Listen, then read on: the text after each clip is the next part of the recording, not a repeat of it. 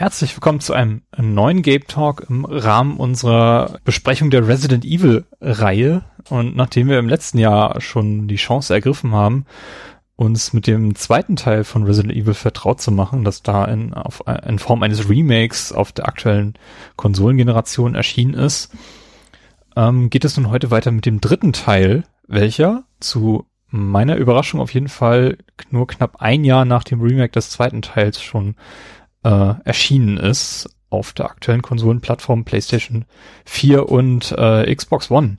Und damit ich diese Besprechung nicht alleine machen muss, habe ich mir wieder Verstärkung in Form von, ja, grüß dich, Ben von Behind the Screens und Daily Deepit fürs Mikro geholt. Grüß dich. Hi Timo. Ich bin's wie immer der Timo.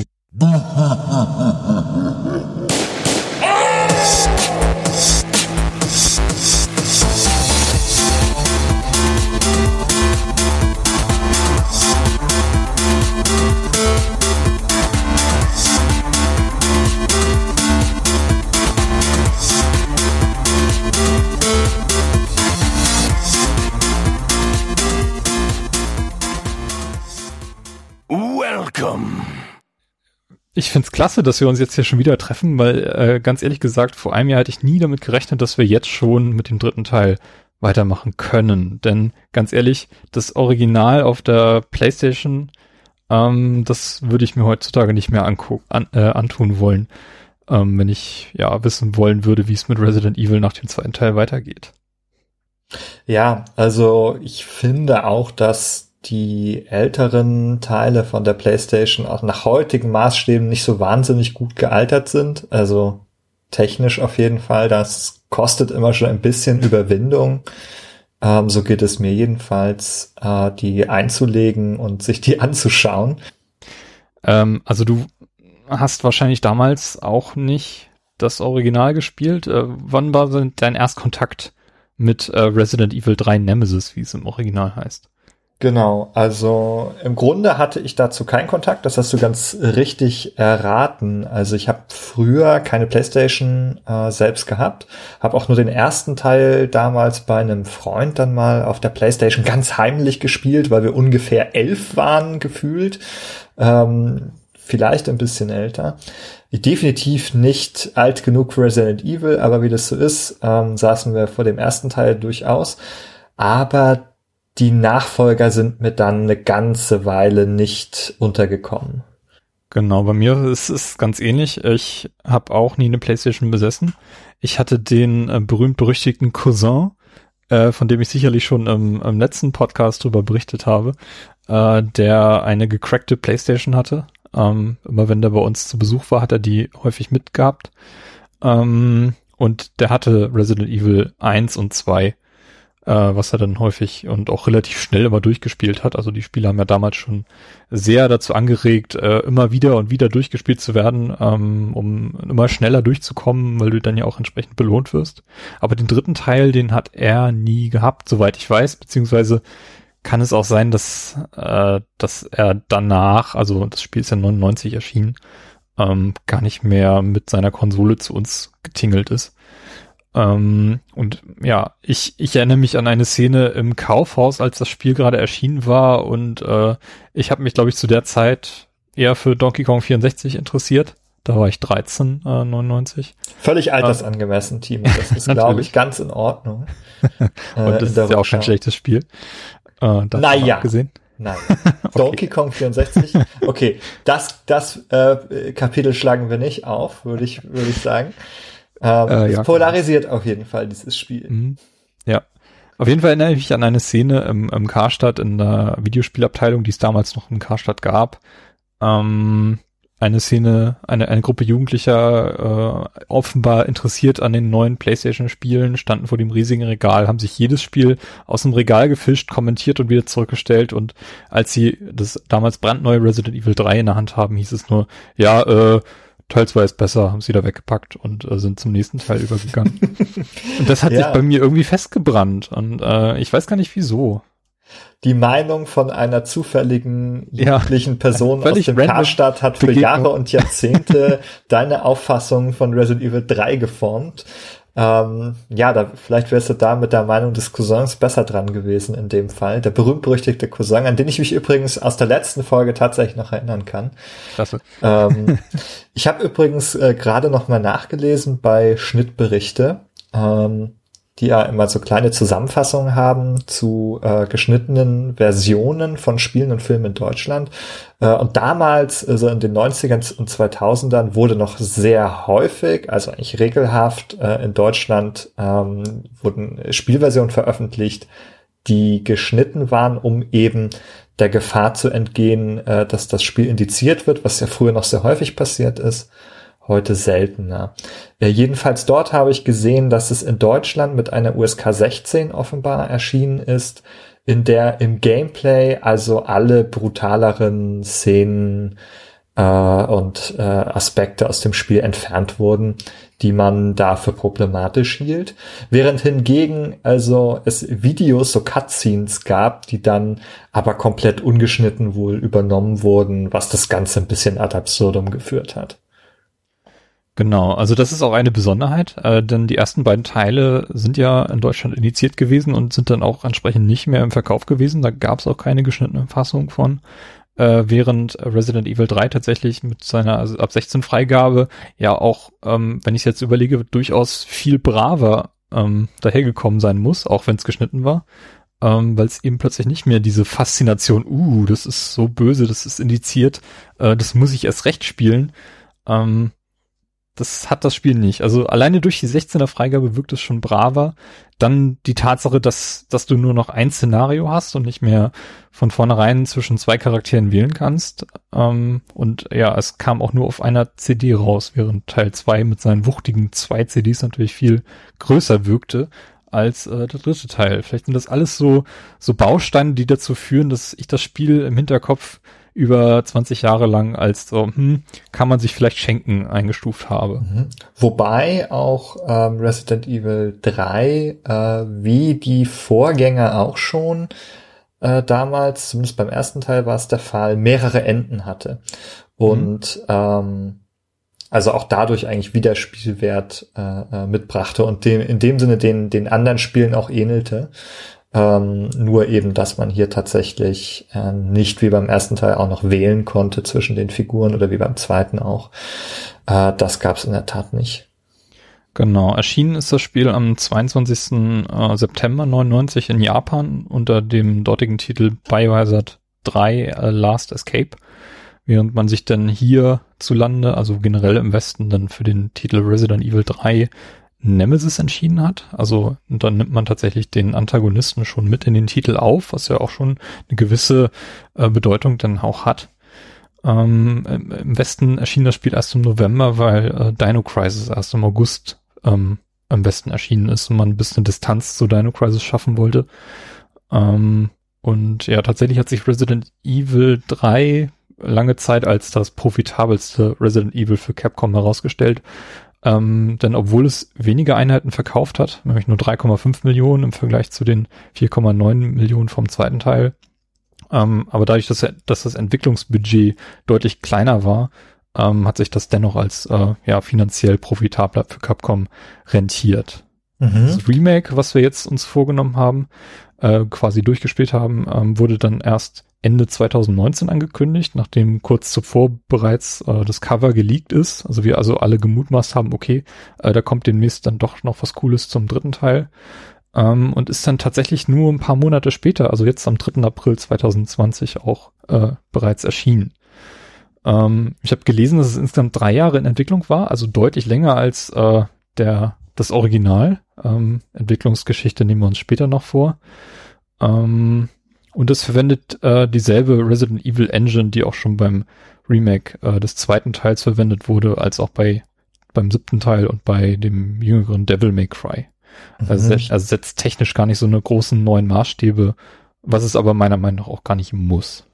Nee, also ich bin immer wieder total überrascht auch über diese Resident Evil Engine und wundere mich eigentlich, dass so selten darüber gesprochen wird, wie gut die tatsächlich aussieht. Also ich bin persönlich zumindest immer begeistert bei Devil May Cry äh, 5 genauso wie auch bei Resident Evil 2 und 3. die ich also optisch und äh, auch von den Figuren, Animationen her wirklich sehr schön und gelungen finde und detailreich. Und das finde ich wird eigentlich zu wenig gesagt über diese, diese Spiele von Capcom, dass die eigentlich auch optisch wirklich sehr, sehr stimmig sind und, und technisch auch ähm, vielleicht jetzt nicht äh, der oberste Standard des Möglichen, aber schon sehr, sehr Top-Game aus meiner Sicht. Ja, auf jeden Fall. Also insbesondere merkt man hier auch, ähm, es gibt ja sehr, sehr viele Außenszenen jetzt im dritten Teil, die es zuvor nicht äh, so in der Form gab. Und auch da wirkt halt äh, der Blick auf die Stadt im Hintergrund, wo man sich einfach ein ganz gutes Gefühl davon machen kann, was für eine Dramatik da herrschen muss, äh, durch diese Zombie-Apokalypse und Leute, die, ja, Zivilisten, die fliehen müssen.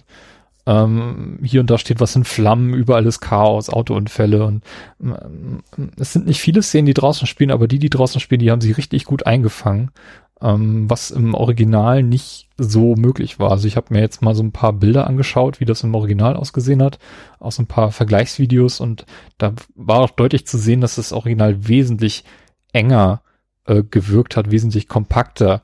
Ein bisschen auch natürlich dadurch geschuldet, dass wir ein 4 zu 3 Bildformat haben. Ähm, und natürlich eine deutlich geringere Auflösung, dass man dann auch vernünftig was spielen können muss, äh, in Form dieser, dieser ja, Resident Evil Spielweise mit dieser Panzersteuerung vor den ähm, ja, stehenden Bildschirmen. Ähm, aber ja, also da haben sie sich hier doch ganz schön ins Zeug gelegt, dass man da äh, die Stimmung mit in die neue Engine mit reinbringt. Mhm, auf jeden Fall. Also wie du es auch schon gesagt hast, damals gab es ja auch die fixierte Kamera, die, die festen Perspektiven. Das ist natürlich jetzt alles äh, sehr dynamisch ähm, mit der Schulterperspektive und natürlich vielen Cutscenes und Schwenks, die halt sehr cineastisch äh, und eindrucksvoll das, das Geschehen inszenieren. Aber du bist ja eigentlich schon ein bisschen vorgaloppiert, Timo. Du sagst die Stadt. Die Stadt, ähm, was ist die Stadt? Wo befinden wir uns eigentlich? Ich würde einfach mal gerade ein bisschen die Einordnung der, der, des Spiels und seiner Geschichte äh, einsteigen. Mhm. Äh, es ist so, dass äh, Resident Evil 3 ja quasi als Nachfolger äh, äh, zum zweiten Teil erschienen ist. In der Geschichte spielt er allerdings so ziemlich gleichzeitig zum zweiten Teil. Wir bekommen also eigentlich gar nicht so richtig eine Fortsetzung äh, inhaltlich, sondern eher so eine Art Parallelgeschichte, ähm, Dinge, die gleichzeitig eigentlich passieren, während äh, Resident Evil 2 passiert. Ähm, und beides spielt ja äh, entsprechend eine Weile nach den Geschehnissen des ersten Teils, wo ähm, ja das äh, äh, Stars-Team, also eine Art Spezialeinheit, ähm, zu einer Villa geschickt wurde, um dort äh, ähm, Morde aufzuklären. Äh, was sie nicht wussten, ist, dass das alles fingiert war tatsächlich, um sie anzulocken, um die Zombies äh, als, als Biowaffe zu testen, ob die es mit so einer Spezialeinheit aufnehmen können. Natürlich, wenn man das zu Ende spielt, dann schafft man es ähm, in diesem in dieser Villa das geheime Labor von der Umbrella Corporation zu finden, die das, die das Virus in die Welt gesetzt hat äh, und testen wollte und entsprechend dieses Labor zu zerstören und es gibt so ein vorläufiges Happy Ending.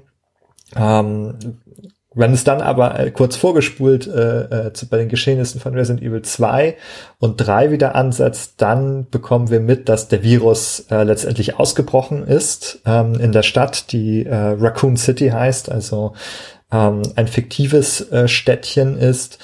Und wie du auch schon gesagt hast, die Zombie-Apokalypse ist schon im vollen Gange, wenn das Spiel beginnt. Ähm, einige wissen noch nicht so richtig, was los ist und man kann es noch nicht so ganz zuordnen, aber die Stadt ist schon im Lockdown, es ist Chaos, ähm, Dinge brennen, Leute äh, versuchen sich in Sicherheit zu bringen. Das ist so ein bisschen das Setting, was im Grunde ja auch, ähm, wie gesagt, schon das gleiche Setting wie im zweiten Teil ist. Nur, dass wir jetzt ganz andere Areale ähm, dabei betreten als äh, wir jetzt im zweiten Teil gesehen haben. Äh, zum Beispiel eben viel mehr von der Stadt. Genau. Ähm, also von allen Spielen, die in dieser äh, ja, Raccoon City Timeline spielen, ähm, also in der Wikipedia wird unterschieden nach, nach der Raccoon City und Arklay Mountains Timeline. Und nach der Post-Raccoon City äh, Timeline es ist tatsächlich das, das letzte Spiel, was, was, was man hier einordnen kann. Also insgesamt gehören die Teile eins bis drei und eben Zero von der Hauptreihe ähm, dazu und alle anderen Teile, die danach erschienen sind, äh, spielen dann quasi in der Post-Raccoon City Ära. Und genau wieder, wie du schon sagtest, der zweite Teil ähm, spielt ja auch zeitlich ganz am Ende von äh, Raccoon City. Das, die Stadt wird am 1. Oktober 1998 ähm, zerstört und äh, Resident Evil 3 setzt am 27. No äh, Quatsch, November sag ich schon, 27. September 98 ein und Resident Evil 2 äh, startet am 28. September 98. Und äh, Resident Evil 3 äh, tanzt ein bisschen um Resident Evil 2 herum, weil es dann ähm, gegen Ende des Spiels auch kurz nach eben Resident Evil 2 spielt und wir sehen dann auch, wie die Stadt dann schließlich ähm, zerstört wird. Genau, das ist tatsächlich etwas, was man im zweiten Teil noch nicht mitbekommt, ne? Wenn du sagst, das ist neu. Genau. Jedenfalls, es endet ähm, dieser, dieses Spiel und dann auch dieser Raccoon City äh, Abschnitt damit, dass die Stadt tatsächlich zerstört wird und entsprechend also nur ein paar wenige Überlebende, ähm, die dann in zukünftigen Spielen auch wieder vorkommen können, äh, sich aus der Stadt äh, retten können. Richtig, und es gibt tatsächlich eine ganz nette Überschneidung ähm, zwischen den beiden Spielen, denn wir dürfen in, im dritten Teil nochmal ganz kurz in die Polizeistation rein, kurz bevor eben die Ereignisse von Resident Evil 2 losgehen. Das heißt, wir sehen äh, das ganze Gebäude nochmal einen Tag bevor äh, Leon und äh, Leon Kennedy und Claire Redfield äh, das Gebäude betreten. Ja, das ist äh, ganz interessant tatsächlich. Also die Polizeistation ist ja auch ein sehr großer Spielabschnitt im zweiten Teil ähm, der einen sehr großen Teil ausmacht, der auch sehr positiv insgesamt, so wie ich das mitbekomme, rezipiert ist. Mhm. Ähm, Leute mögen diesen Teil, weil er sehr atmosphärisch ist, weil man sehr enge, gruselige Gänge hat und eben auch eine gute Abwechslung zwischen den klassischen Resident Evil Rätseln und den Kämpfen mit den äh, Zombies. Und ich bin mir sicher, wir haben das äh, genau das auch sehr gelobt äh, im, zum Remake des zweiten Teils in der letzten Folge. Ähm, der, die Rückkehr allerdings im dritten Teil ist vergleichsweise kurz. Für die Entwicklung war es natürlich ganz äh, easy, stelle ich mir vor. Ähm, die haben also die Assets dort quasi eins zu eins wiederverwerten können. Äh, nur hat man hier in diesem Abschnitt deutlich schneller Zugang zu den wesentlichen Bereichen. Ähm, und viele andere Bereiche, die das Areal groß gemacht haben im Vorgänger, äh, sind dann gar nicht erst zugänglich. Ja, auf jeden Fall. Also man fühlt sich sofort äh, in diesem Abschnitt zu Hause. Ich habe erst überlegt, so, hm, ist das jetzt äh, ein ganz starkes Indiz dafür, dass sie Resident Evil 3 gerusht haben und äh, einfach nur Lust hatten, jetzt äh, ja ein bisschen Spielzeit zu strecken durch diesen ja. Abschnitt, aber der ist tatsächlich so kurz, ähm, ähm, dass man, es dass man das wirklich vernachlässigen kann. Gibt allerdings ein paar andere Indizien, die dafür sprechen, dass sie es vielleicht gerusht haben. Ähm, und es wundert mich fast ein bisschen, wenn du sagst, dass es auch drei Jahre in Entwicklung war. Also ich habe das nicht nachrecherchiert. Das heißt ja, dass die Remakes zum zweiten und dritten Teil parallel auch in Entwicklung waren. Richtig, genau. Ja, ja. also dennoch äh, unterscheiden die sich ja, ähm, das wird häufig kritisiert im Umfang. Also der zweite ist doch insgesamt deutlich länger. Und man kann jetzt also den dritten Teil ähm, mit etwas Erfahrung, also auch in ein bis zwei Stunden durchspielen, wenn man schon weiß, wo man hingehen muss. Und selbst beim ersten Mal ist man vielleicht nur mit vier, fünf, maximal sechs Stunden eigentlich dabei. Ähm, ich glaube, die Länge selber sehe ich eigentlich nicht als Kritikpunkt.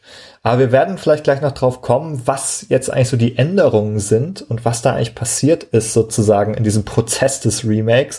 Und da stecken ein paar Punkte drin, wo ich sagen wir mal so, ähm, die Verärgerung etwas nachvollziehen kann, die jetzt bei einigen Fans äh, zu dem zu dem Remake äh, aufgekommen sind. Ich mhm. weiß nicht, Timo, hast du noch etwas zu, zu äh, zum Thema der Einordnung und Entwicklung oder soll ich in diesen Teil schon mal ein bisschen reinspringen? Äh, ich würde ganz gerne noch mal so, so einen generellen Eindruck zum zum Spiel kundmachen, bevor wir tiefer einsteigen.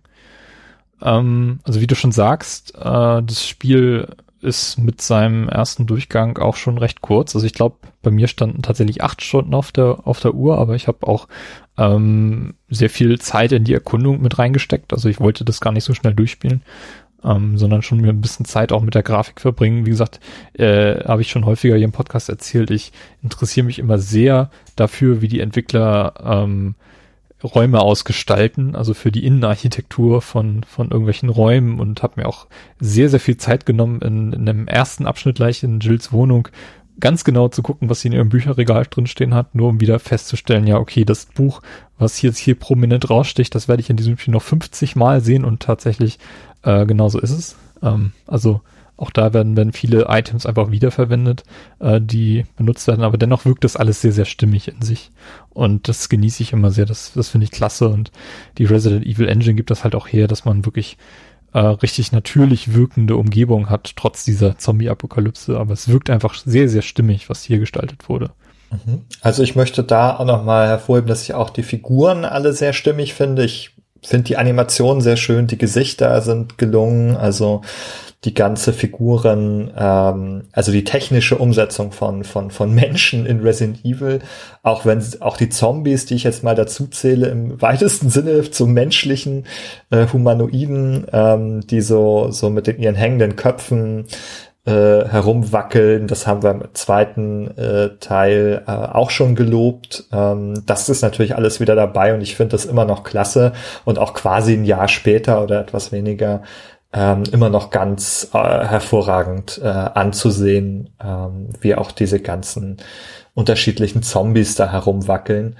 Äh, wobei man auch da natürlich irgendwann die Doppelten wiedererkennt, wenn man darauf achtet. Aber ich denke, das ist ähm, kein so großes äh, Problem eigentlich. Klar. Ähm, was ich ganz, ganz klasse fand, war, wie das Spiel mit der Kameraperspektive gespielt hat, insbesondere in der Anfangsszene. Weil ich glaube, das ist auch so ein bisschen ein Kommentar von den Entwicklern des Remakes jetzt, äh, uns als Spieler darauf hinzuweisen, hier, ihr seid jetzt nicht mehr in dieser starren Kameraperspektive gefangen, die ihr aus der, aus der PlayStation-Ära kennt, sondern wir haben jetzt alle Freiheiten der Welt. Und das fängt ja schon damit an, dass wir, dass das Spiel in der Ego-Perspektive startet. Und erst nach den ersten paar Spielminuten springt das Spiel dann in die Third Person, also sobald äh, Claire quasi das erste Item aufsammeln kann. Und das geht dann weiter ähm, der Nemesis tritt ja auch schon in den ersten Spielminuten äh, äh, auf, aufs Parkett. Und es gibt dann eine Verfolgungsszene mit dem Nemesis, die wir aus seiner Perspektive spielen. Also wir laufen quasi vor ihm weg, gucken ihm mit der Kamera über die Schulter und äh, müssen Jill halt vor ihm weglaufen lassen. Und das fand ich so cool inszeniert, ähm, dass, dass ich mir gleich ein paar Notizen zu machen musste, ähm, weil ich das richtig, richtig klasse fand, wie, wie man diese Freiheit, die man jetzt hat, dadurch, dass wir in die Third-Person-Perspektive wählen, gehen können, dass wir keine technischen Limitierungen mehr haben, ähm, die uns halt, äh, ja, die, die die Entwickler daran festhalten lassen müssen, dass sie mit diesen festen Hintergründen arbeiten mussten in der, in der Originalversion. Das ist alles weg und äh, ja, das, das äh, ist im späteren Spiel ist das nicht mehr so stark. Ähm, also die Filmsequenzen sind immer noch gut, aber mit der Perspektive wird nicht mehr so krass gespielt wie in der ersten, in den ersten Szenen, aber ich fand das richtig klasse. Mhm, das ist eine ganz spannende Beobachtung. Also ich äh, erlebe diese, diese, gerade diese Anfangsszene immer ein bisschen anders. Ich habe die mehrfach gespielt. Ich habe so ein paar kleine Speedrun-Versuche unternommen. Mhm. Und dabei ist mir dann äh, aufgefallen, also das, was du sagst, ist richtig.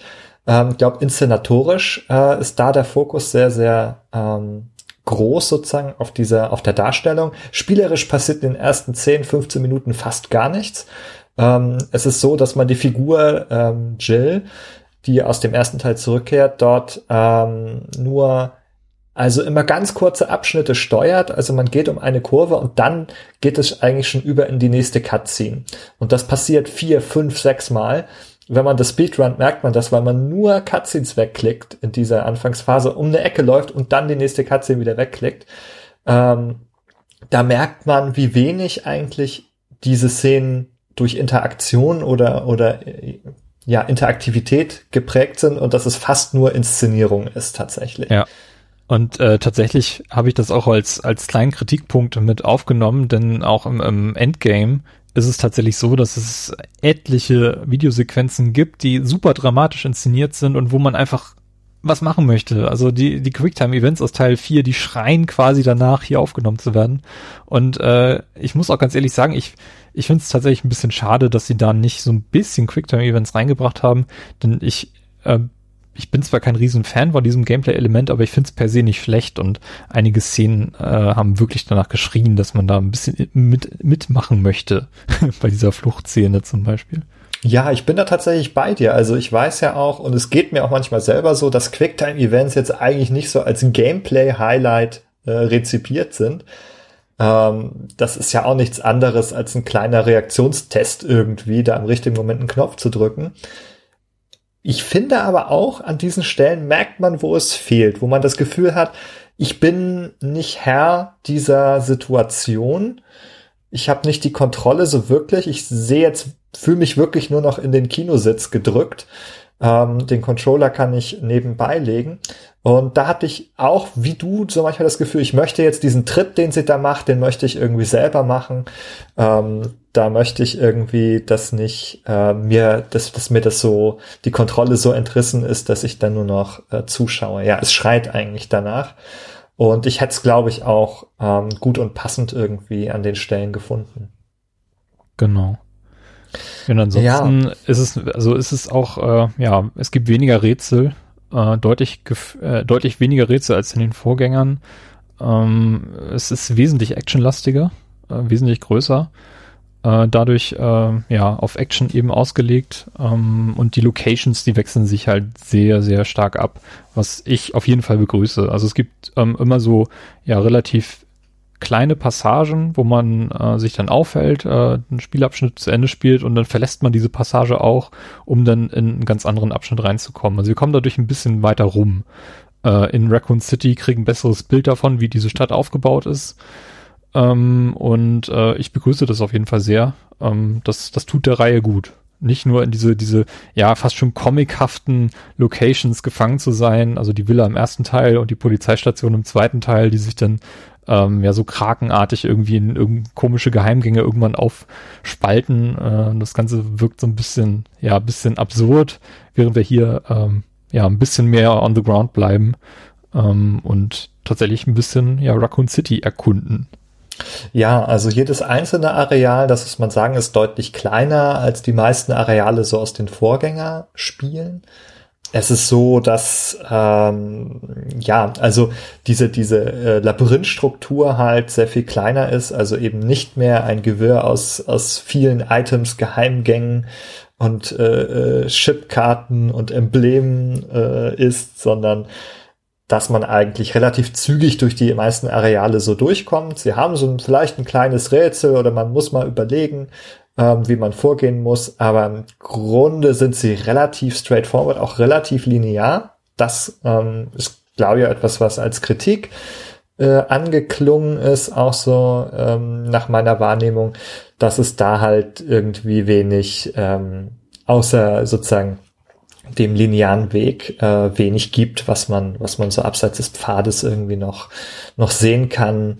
Und ähm, tatsächlich sind auch sogar im Vergleich zur Vorlage sehr viele Rätsel gekürzt. Und auch obwohl es noch viele Locations gibt, was du ja begrüßt, ähm, auch viele weggefallen im Vergleich zur Vorlage. Und ich muss sagen, also das fällt jetzt, wenn man nur das äh, Remake spielt, gar nicht so sehr auf, ähm, negativ. Es ergibt schon eine, eine stimmige Geschichte, eine stimmige Gesamtstruktur. Man, man denkt jetzt nicht, huch, da fehlt doch was.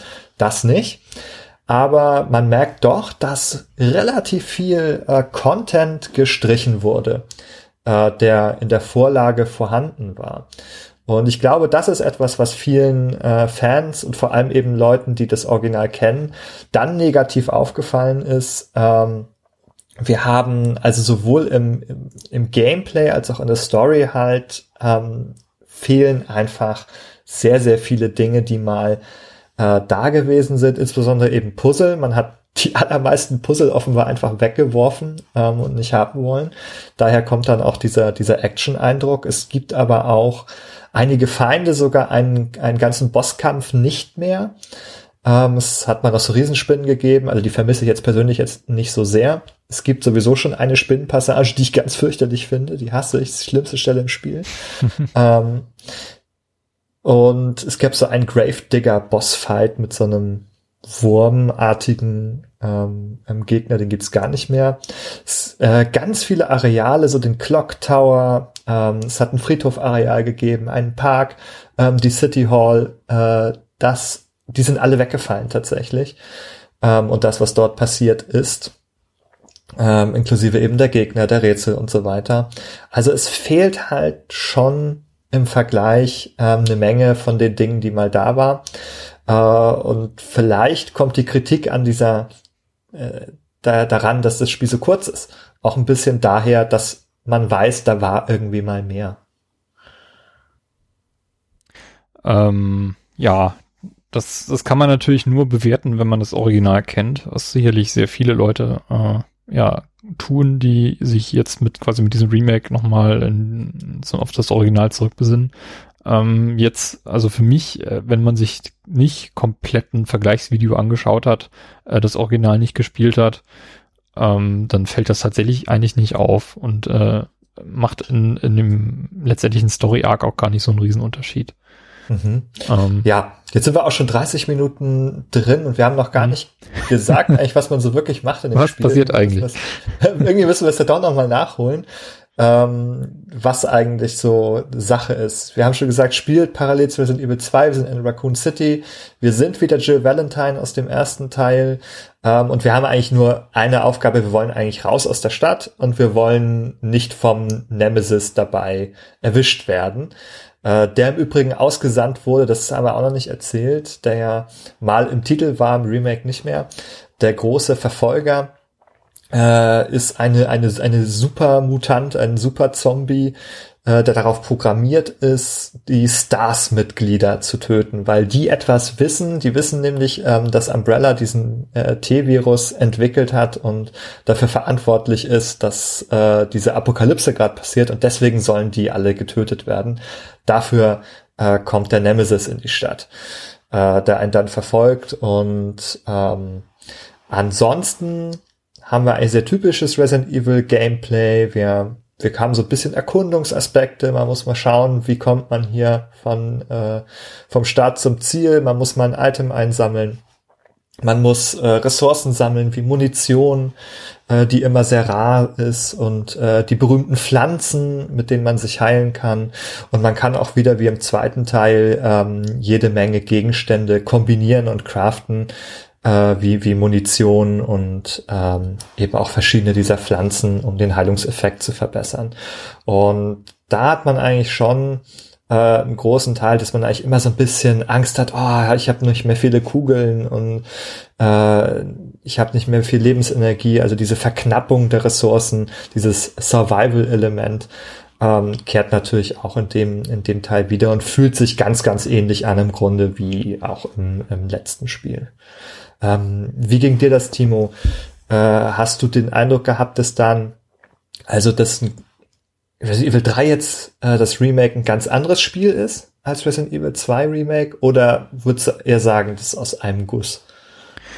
Ähm, ich würde schon sagen, dass es anders ist. Um, ähm, also, wie gesagt, also in Resident Evil 2 verbringst du unfassbar viel Zeit am selben Ort bist immer in der Polizeistation, kehrst immer wieder in die Main Hall zurück, um irgendwie deine Items abzulegen, um zu speichern und gehst dann in eine andere Richtung wieder weg. Also alles baut sich ja gerade im ersten, in der ersten Hälfte des Spiels quasi sternförmig um diese City Hall, äh, um diese Polizeihall auf, während wir hier ja permanent eigentlich auf der Flucht sind.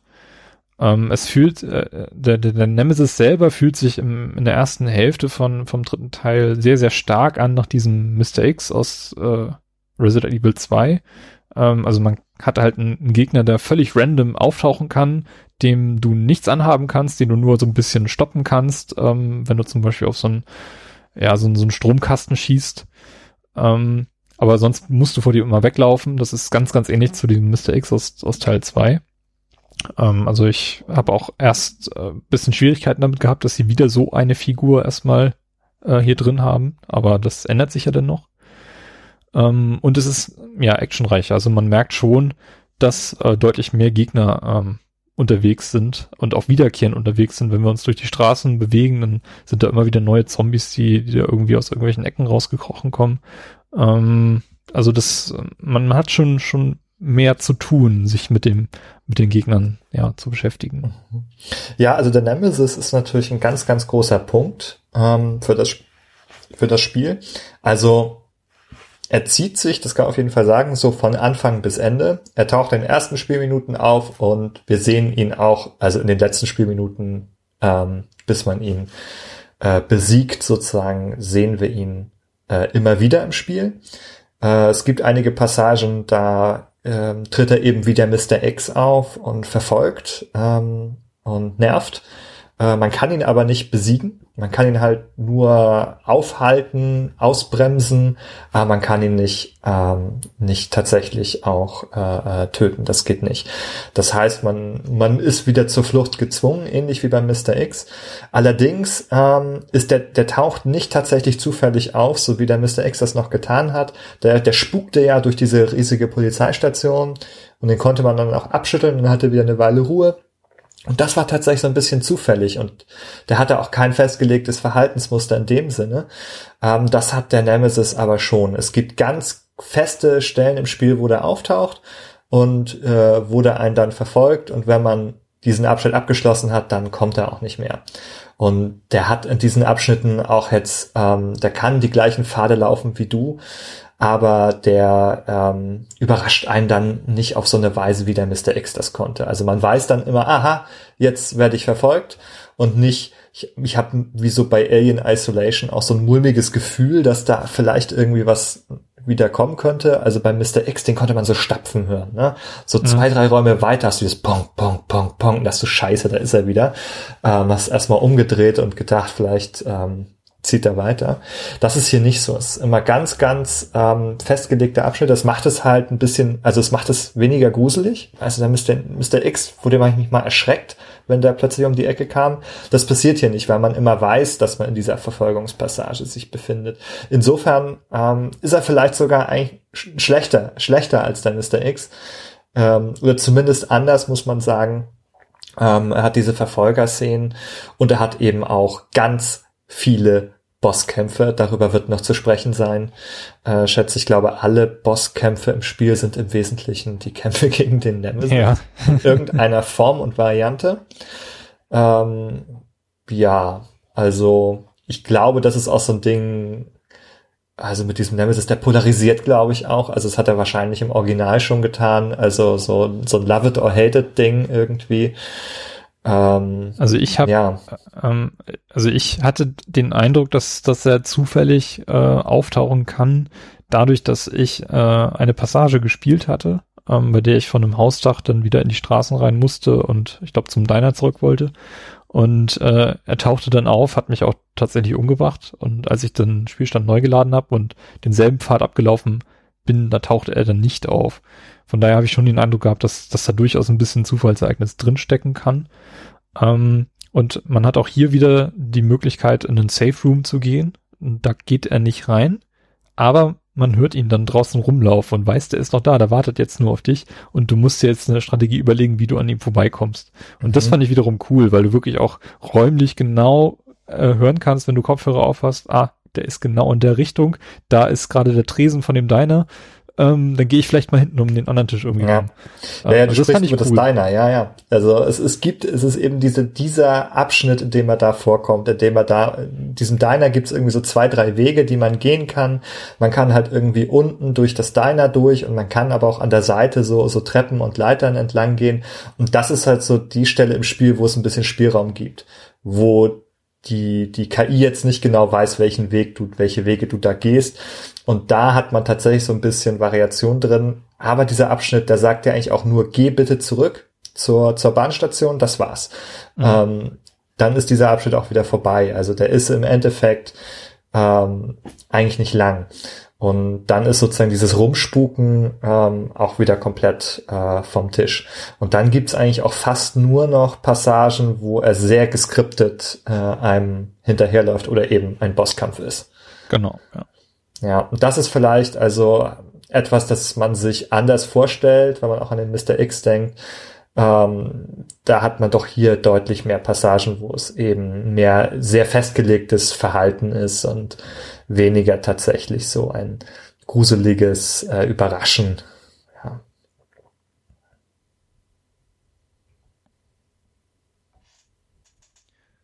Genau, also der, der Nemesis, äh, ich habe in meiner Recherche gelesen, ähm, dass die Idee für diese, für diese Form des Antagonisten aus dem Film äh, The Blob von 1958 kam, den ich äh, ja nicht kenne. Ähm, also müsste ich vielleicht mal nachholen. Ich habe es mir mal notiert.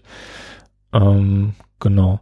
Aber es ist tatsächlich so, es ist in diesem Remake ist es quasi der einzige Bossgegner, wenn man es, wenn man es so bezeichnen möchte. Es gibt eigentlich keine vergleichbaren ähm, Fights gegen gegen große Gegner, äh, wie wir sie noch aus den Vorgängern und auch aus den nachfolgenden Teilen kennen. Und das äh, ist schon eine Besonderheit für dieses für dieses äh, ja dritte dritte Ableger des äh, der Resident Evil Reihe ähm, weil eben auch der Fokus dann so stark auf diesen Nemesis gelegt wird, ähm, der ja eigentlich gar nicht so richtig hundertprozentig überzeugt, auch wenn es Spaß macht. Also ich hatte, hatte schon in den Bosskämpfen, die waren unterschiedlich gestaltet, ähm, waren sehr, sehr actionreich und ähm, ja, haben, haben Spaß gemacht. Ich habe das Spiel jetzt auf dem, ah, ich weiß gar nicht, auf dem zweiten Spiel jetzt gerade, glaube ich, gespielt. Und da war es tatsächlich eigentlich kein Problem. Also ich habe in keinem Bosskampf jemals das Problem gehabt, irgendwie bedroht äh, gewesen zu sein und habe mir auch jetzt für den nächsten Durchlauf den nächsten höheren Schwierigkeitsgrad genommen, weil es tatsächlich für mich äh, zu einfach war. Mhm. Ja, also es gibt als niedrigsten nur diesen Assisted Mode, wo man ähm, sehr viele Vor äh, Vorteile Unterstützung hat, da regeneriert man auch Energie. Ähm, und der nächste ist dann eben Standard, das ist das, was du wahrscheinlich auch gespielt hast. Ähm, genau, da ist es auch noch relativ einfach. Das Spiel hat danach noch drei höhere Schwierigkeitsgrade, die man Stück für Stück freischaltet, äh, wenn man möchte. Oder wenn man den jeweils nächsten durchgespielt hat, schaltet man immer noch einen höheren frei. Also wenn man da eine Challenge sucht, wenn es einem etwas zu leicht war, gibt's da durchaus ähm, ja noch Herausforderungen im Spiel. Ähm, und teilweise äh, ähm, ist es dann auch so, dass Items nicht mehr an den äh, gleichen Stellen liegen. Also zumindest ähm, die, die äh, so Items wie Munition und, und Lebensenergie und so, die sind ein bisschen woanders, äh, nicht mehr an den gleichen Stellen. Es gibt auch äh, andere Gegner und mehr Gegnerplatzierung. Also da ist nicht nur die Stellschraube, dass es irgendwie ähm, man mehr Schaden bekommt oder so. Das kommt auch dazu. Also auf dem höchsten Schwierigkeitsgrad, glaube ich, wird man so von so einem, einem Zombie-Biss auch tatsächlich überwältigt dann. Mhm. Ähm, oder höchstens zwei. Äh, das ist dann schon sehr schwierig. Auch da bekommt man auch weniger Munition dann äh, und so weiter und so weiter. Das ist schon wirklich eine Herausforderung. Aber ich glaube, so dieser mittlere Schwierigkeitsgrad oder vielleicht noch einen höher über Standard ähm, ist schon eine ganz gute, äh, angenehme Schwierigkeit eigentlich. Ja. Ähm, ich finde auch, dass es eigentlich insgesamt schon abwechslungsreiche Passagen bietet, denn es hat ähm, auch immer wieder Passagen, wo man, wo der Nemesis eben nicht auftaucht. Also es gibt viele Areale, die man komplett so spielt, wo man keinen Besuch von ihm bekommt. Ähm, so ist es also nicht so, dass man ständig unter Stress steht, dass jetzt der einen verfolgt, sondern es gibt halt eben die festgelegten Passagen, da ist er. Und es gibt die Passagen, da heißt es, du hast alle Ruhe der Welt und es wird nichts passieren. Genau. Äh, und er iteriert ja auch, also er wird über das Spiel hinweg stärker, er kriegt Waffen. Äh, es gibt zum Beispiel diesen einen Moment, ähm, also wir, wir fliehen ja quasi aus diesem aus der Anfangspassage dadurch, dass wir die U-Bahn wieder in Betrieb nehmen. In der U-Bahn lernen wir einige Anhänger der Umbrella Biohazard Countermeasure Service ähm, Einheit kennen. Das ist so eine Elite-Einheit von Umbrella. Ähm, zu der auch äh, die zweite spielbare Figur angehört, nämlich Carlos Oliveira, den, den wir auch nur in diesem Spiel jemals kennenlernen werden.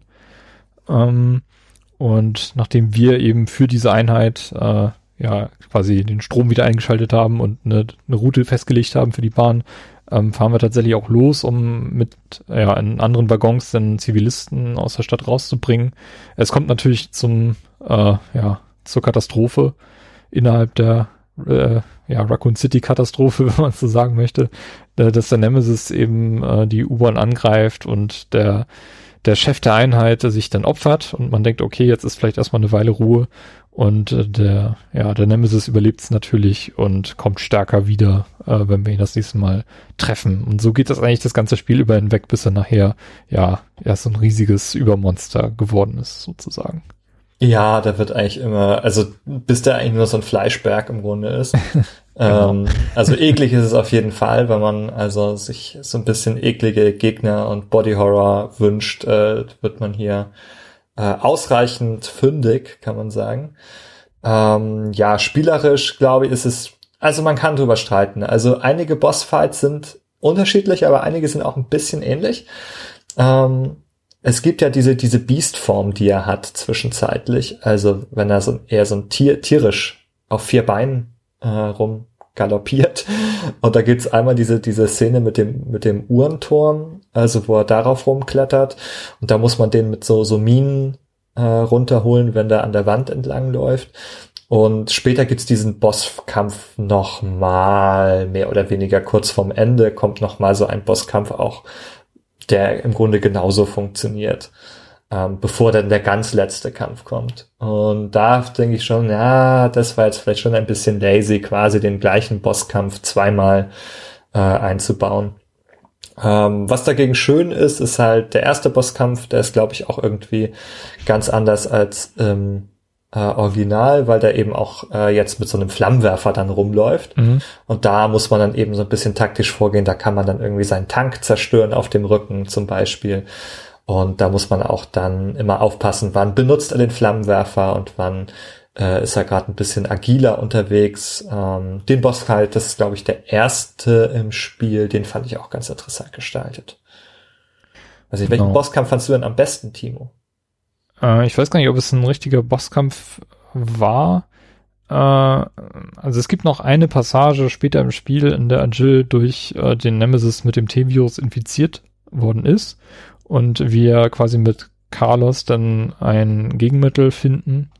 Äh, mit diesem, also Plotverlauf ist ja nachher, dass, dass wir mit Carlos verhindern wollen, ähm, dass die Stadt zerstört wird, weil es eben ein Gegenmittel gibt. Äh, dazu kommt es dann letztendlich nicht mehr. Ähm, aber während äh, Jill dann das Gegenmittel bekommt, äh, braucht so eine Wirkzeit und in der wird, bricht quasi die Hölle los. In der Eingangshalle von diesem, ich weiß nicht, was war es, ein Krankenhaus ah. oder irgendein so Laborgebäude. Nein, Timo. Die Szene findest du gut? Die, die mochte ich, die hat mir Spaß ja. gemacht. Das war so, oh. so ein Resident Evil 4 Moment, den, den ich irgendwie lange nicht mehr hatte und das hat mir Spaß gemacht. Ja, das stimmt. Nur, dass die Szene in Resident Evil 4 gut war, und diese im Krankenhaus, wenn du sprichst, irgendwie so ein bisschen eher meh war. Jedenfalls für mich. Okay. Also ich fand diese Szene, das ist auch eine Erfindung dieses, dieses Remakes, die hat es im Original so nicht gegeben.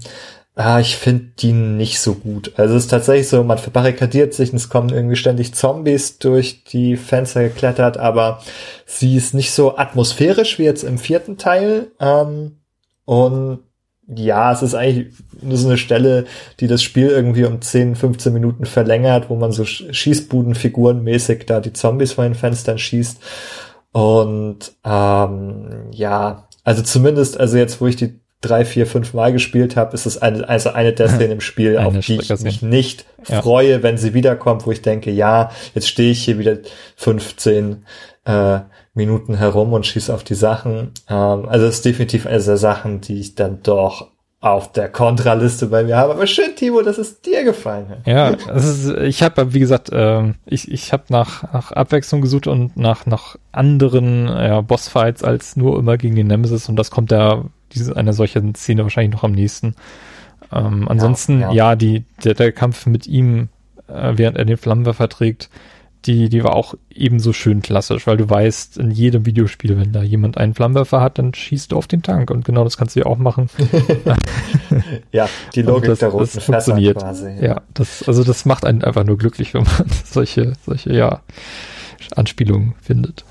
Mhm. Du musst es ja nicht, ja. du kannst ihn ja auch ohne, ohne diesen, diesen Stunt. Das stimmt, man kann es auch so blutforsten, indem man einfach mhm. nur äh, viel auf ihn schießt oder, oder da hat man den Granatwerfer, hat man da schon. Ja, ich glaube, da kann man die Granaten auch auf den feuern, genau, um den so ein bisschen zu betäuben. Also es gibt, also das finde ich immer gut. Es gibt verschiedene Strategien. Also man kann den so durch ähm, mit Granaten betäuben. Wenn da mehrere Granaten abbekommen habt, dann äh, ist der sackt er so ein bisschen ein und dann kann man da noch ein bisschen äh, zusätzlich Schaden austeilen oder eben man Man macht es filigran, man macht es klug, man schießt auf den Tank.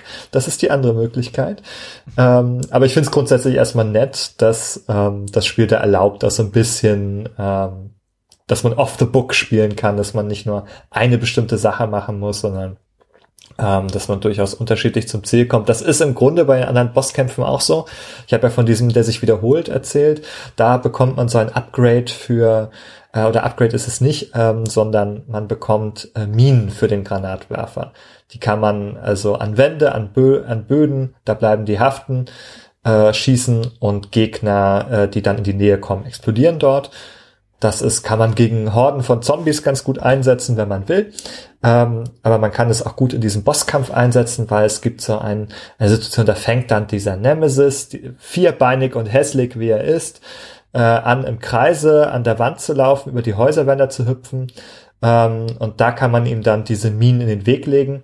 Und wenn man das rechtzeitig macht, dann kann man ihn sozusagen wirklich so aus dem Lauf ähm, runtersprengen und dann liegt er auch so ein bisschen betäubt am Boden. Man hat eben so einen Moment, wo man so Bonusschaden machen darf. Aber man kann ihn auch einfach mit Brute Force, auch da kann, also wenn man das äh, entweder die Strategie nicht weiß oder es nicht so hinbekommt, den da wegzuschießen, ähm, genug Schaden irgendwann, wenn man einfach nur die Shotgun immer wieder ähm, benutzt, dann es führt auch das, äh, zum, zum Ziel letztendlich.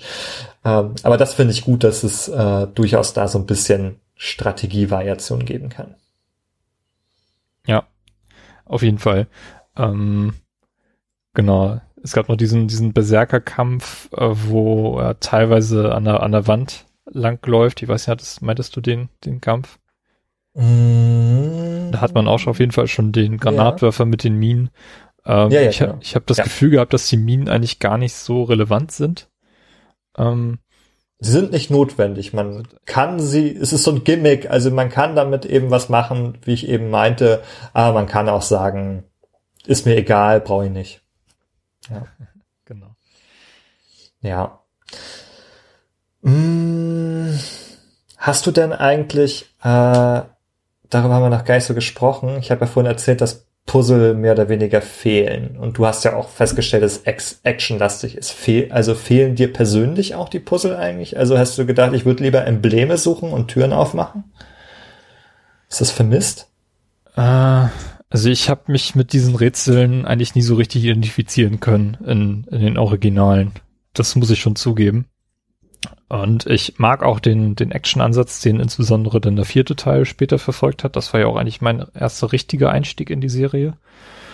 Ähm, von daher, ich habe es gar nicht so richtig vermisst. Es ist mir halt aufgefallen, äh, weil es eigentlich ein typisches Element aus der Serie ist. Und es gibt ja auch so ein paar Ansätze, wo du da so ein bisschen, bisschen, ja, kombinieren musst ähm, oder in dieser Untergrundpassage, äh, in der du quasi diesen Schlüssel, dieses, diese Batterie da aus- und einsetzen musst in die Türen, damit du dann ähm, den richtigen Weg freischaltest und auch ja, ein kleines Rätsel in dem Zusammenhang dann noch löst. Aber ähm, ich mochte denn doch eher diesen Exploration-Aspekt. Also ich finde die, die Karte sehr praktisch, die das Spiel halt anbietet, die dir genau zeigt, in dem Raum gibt's noch was zu finden ähm, die Tür ist noch verschlossen und so weiter. Und ähm, mhm. da habe ich sehr, oh, sehr ja. viel mitgearbeitet. Quality of Life. ja. ja. Genau. Das, ich, ich bin auch sehr dankbar für diese Features. Also sind ja alles Dinge, die der zweite Teil, glaube ich, schon reingebracht hat und die jetzt übernommen sind. Ähm, die sind alle, die sind alle super. Also auch wie das Crafting funktioniert, dass man da einfach schnell im Inventar Sachen kombinieren kann. Ähm, das gefällt mir alles sehr gut. Also alle diese Funktionen, auch das Autosaving und dass man, dass es keine Farbbänder mehr gibt, dass man unbegrenzt speichern kann. Also all diese Funktionen ähm, finde ich finde ich sehr sehr schön und da bin ich ganz froh, dass es in der Hinsicht auch gleichförmig ist jetzt mit den Remakes, dass sie diese Features einfach alle haben. Ähm, Genau, was ein bisschen schade ist, ähm, das hast du schon gesagt zum Thema Features, was sie haben und was sie nicht haben, ist, dass man halt wirklich nur eine lineare Story hat. Ähm, sonst hat es ja mehrere Perspektiven auch gegeben, mehrere Figuren. Ähm, was es aber im Original gegeben hat, da will ich noch einmal drauf zu sprechen kommen, ist so ein ähm, Feature, das haben die, äh, wie haben die das denn genannt? Live Selection, ja. Mhm. Ähm, da ging, also im Grunde ist es eigentlich wie in so einem Telltale-Game, musst du an einem bestimmten Punkt im Spiel musst du Entscheidungen treffen und das beeinflusst nachher auch den Fortgang des Spiels. Und das konnte dann eben auch diese Entscheidung zu unterschiedlichen Enden führen. Und da man offenbar jetzt für das Remake nur eine Story, nur ein Ende wollte, hat man das auch komplett gestrichen. Das also wieder ein Feature ist über die Planke gegangen, hat da hat Capcom mit äh, mit dem äh, Säbel ordentlich nachgestoßen äh, und also auch hier äh, Inhalt und und äh, Features gestrichen. Ja. Also das finde ich tatsächlich interessant, dass sie das Feature gestrichen haben, weil das ähm, war ja wirklich neu damals für, für das Spiel. Ähm, also für die ganze, gesamte Reihe. Es ist auch so ein bisschen ja, Ausgleich dafür, dass du jetzt nur eine Kampagne letztendlich hast, aber mehrere Enden erreichen kannst. Und ich finde das, also solche Features finde ich immer spannend. Wenn ich so, äh, ja, sehr lange vorgegriffen dann vor, vor späteren Spielen, die das als zentrales Gameplay-Element halt aufgegriffen haben, wie ähm, Life is Strange oder eben die Telltale-Reihe.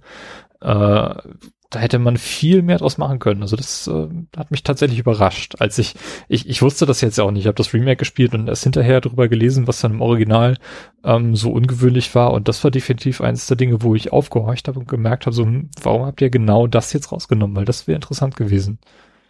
Ja, also geht mir ganz genauso. Man wollte offenbar diese Story da streamline. Vielleicht ist es aber auch ein Zeichen dafür, dass man sparen musste, weil man sich beeilt hat äh, gegen, äh, gegen Ende, dass man das jetzt zügig dann nach dem zweiten Teil rausbekommt. Also es ist ein bisschen der Eindruck, weil wirklich an allen Ecken und Enden letzten Endes ähm, Dinge eingespart wurden. Äh, Locations, Gegner, Gameplay-Features, richtig, richtig viel.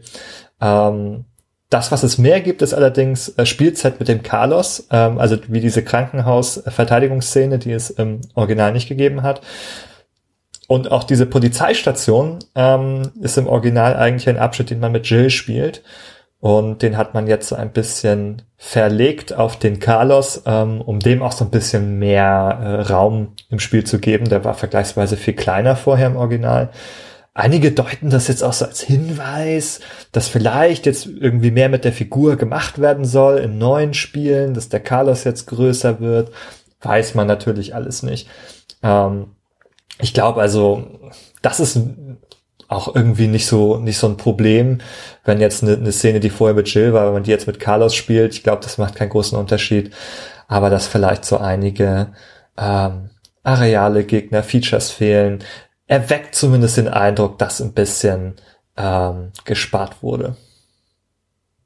Ja, ähm, also alleine dadurch, dass ja, dass dass Carlos ja in, in späteren Spielen gar nicht mehr auftaucht. Ähm, ich, ich fand ihn als Figur auch ein bisschen, bisschen blass in diesem Spiel. Also ähm, er spielt mehr so den, den Schönling, habe ich so das Gefühl gehabt, der so ein bisschen naiv ist. Äh, er merkt ja auch erst im Laufe der Story, dass äh, Umbrella tatsächlich hinter all dem steckt. oh ja, er ist so ein Love Interest für Jill einfach. ja, so das kam das tatsächlich ein bisschen, ein bisschen für mich rüber. ja, ja, es ist so ein bisschen so. Er ist so der schöne Boy mit seinen Löckchen und dann kommt er da so und Mal muss er gerettet werden von Jill, mal hilft er ihr und dann lernt die sich kennen. Und ja, das ist halt echt eher so ein bisschen der, der Romance-Sideplot gefühlt, als dass der tatsächlich eine richtige Figur ist. Man erfährt auch nicht wirklich viel über ihn, also über seine Vergangenheit, seine Motivation oder Familie, man, man, man weiß eigentlich nichts äh, so richtig, außer dass er dafür Umbrella arbeitet, nicht weiß, dass Umbrella böse ist, weil er hält sich für einen Guten und ähm, ist er im Grunde auch und äh, dass er Jill kennenlernt und sie sofort mag und irgendwie ganz begeistert von ihr ist. Ähm, ja, vielleicht heißt das, da kommt mehr. Ähm, pff, tja, also ich nehme weder, weder Anstoß an dieser Figur noch noch hänge ich sehr an ihr. Ähm, ja, also. Aber ich finde ich finde die Theorie von dir interessant, dass dass die Figur vielleicht noch mal wiederkommt. Ähm, weil das wäre natürlich geschickt, jetzt den dritten Teil äh, nochmal rauszubringen, ähm, die Figur wieder in die Köpfe der Menschen zu holen und dann vielleicht mit Resident Evil 8 in ein, zwei Jahren ähm, ihn zu einer wieder auftauchenden Figur zu machen, die wir dann sofort wieder auf dem Schirm haben. Genau, also das ist ja durchaus etwas, das Resident Evil häufig gemacht hat jetzt in der Geschichte der Reihe, dass halt altbekannte Figuren ähm, ne, also zwischendurch auch von der Bildfläche verschwunden waren, aber dann auch mal wiedergekommen sind. Ähm, also wir haben ja jetzt äh, Jill hat zum Beispiel den zweiten Teil ausgesetzt und kam im dritten wieder vor. Und dann haben wir eben äh, Leon äh, Kennedy, der äh, im zweiten Teil auftauchte und dann wieder Protagonist im vierten Teil ist. Und da ist ja durchaus irgendwie ein Pattern, dass es halt man so eine Art Figurenpool hat und dass man nicht immer alle in ein äh, in ein Spiel steckt, aber dass man durchaus gerne auch mal wieder auf bekannte Sachen zurückgreift. Äh, genau. Ja, ist natürlich reine Spekulation im Augenblick. Ist, vielleicht wollte man auch irgendwie nur ein bisschen mehr Balancing zwischen den beiden Figuren haben, ja.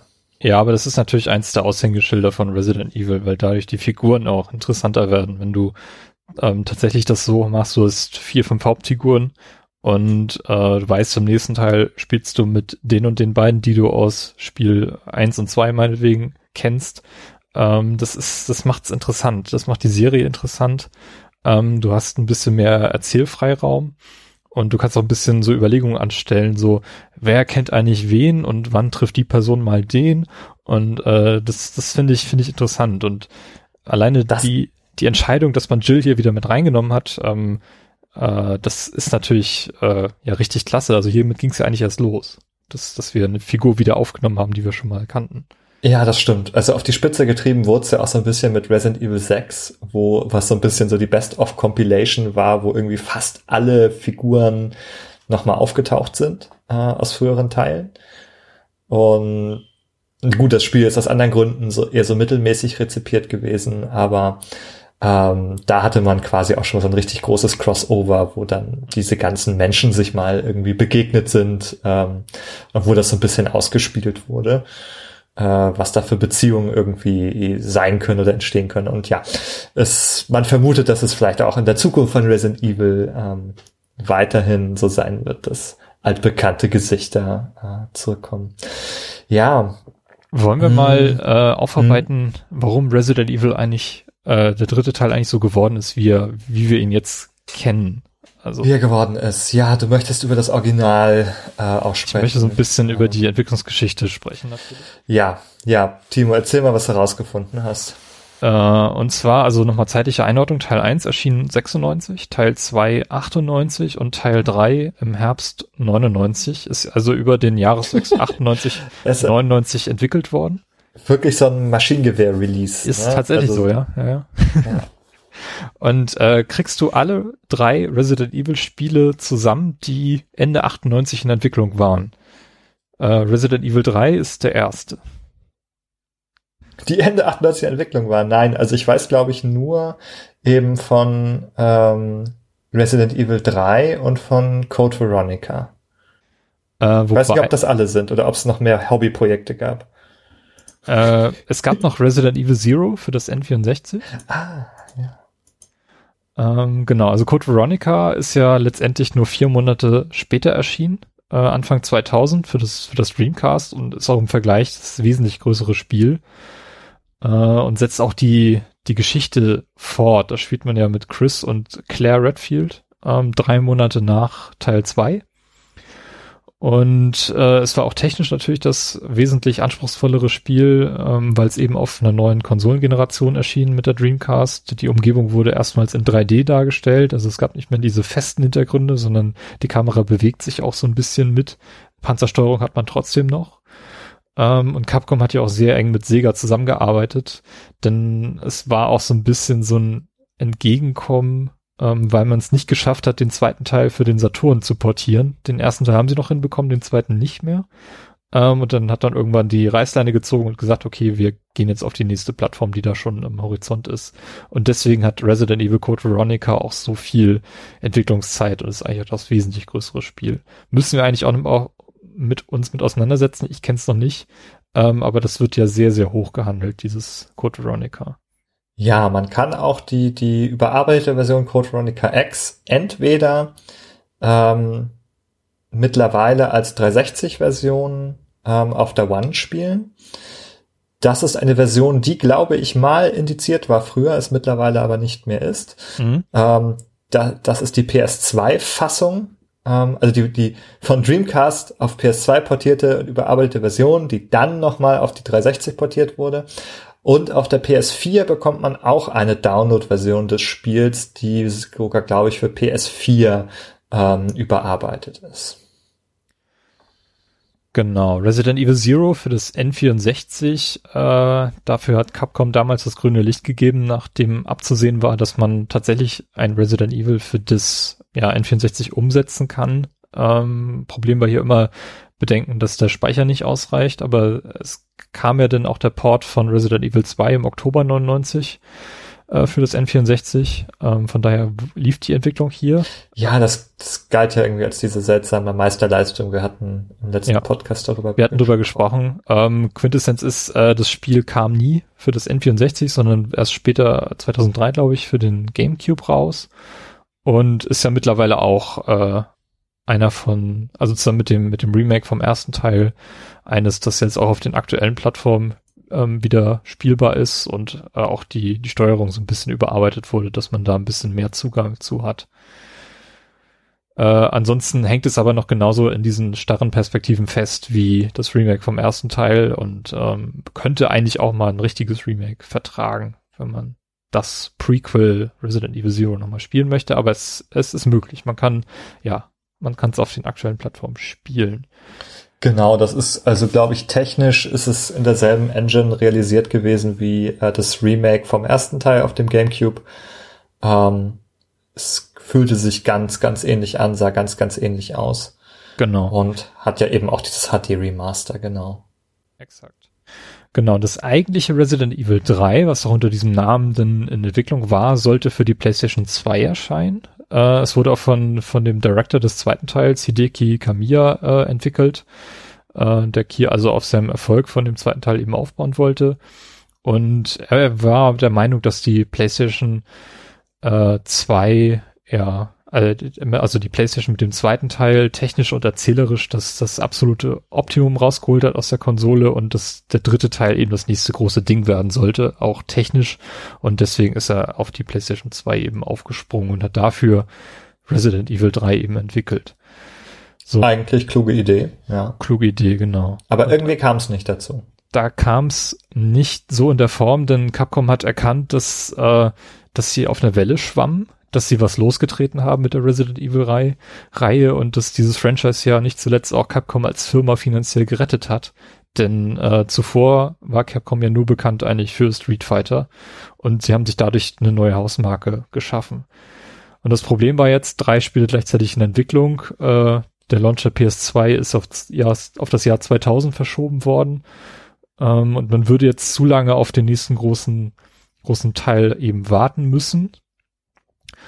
Und äh, Capcom hat auch äh, die Politik verfolgt, dass nur Releases auf der Sony-Plattform durchnummeriert sein durften. Also die Major-Titel äh, durften nur auf Sony-Plattform eben durchnummeriert sein und alles andere muss andere Namen kriegen. Ah. Da hast du ja was Spannendes rausgefunden, ja. Genau. Deswegen ist Code Veronica, glaub, ist, ist meiner Meinung nach das ist der Grund, warum Code Veronica nicht Teil 3 geworden ist, sondern eben Code Veronica.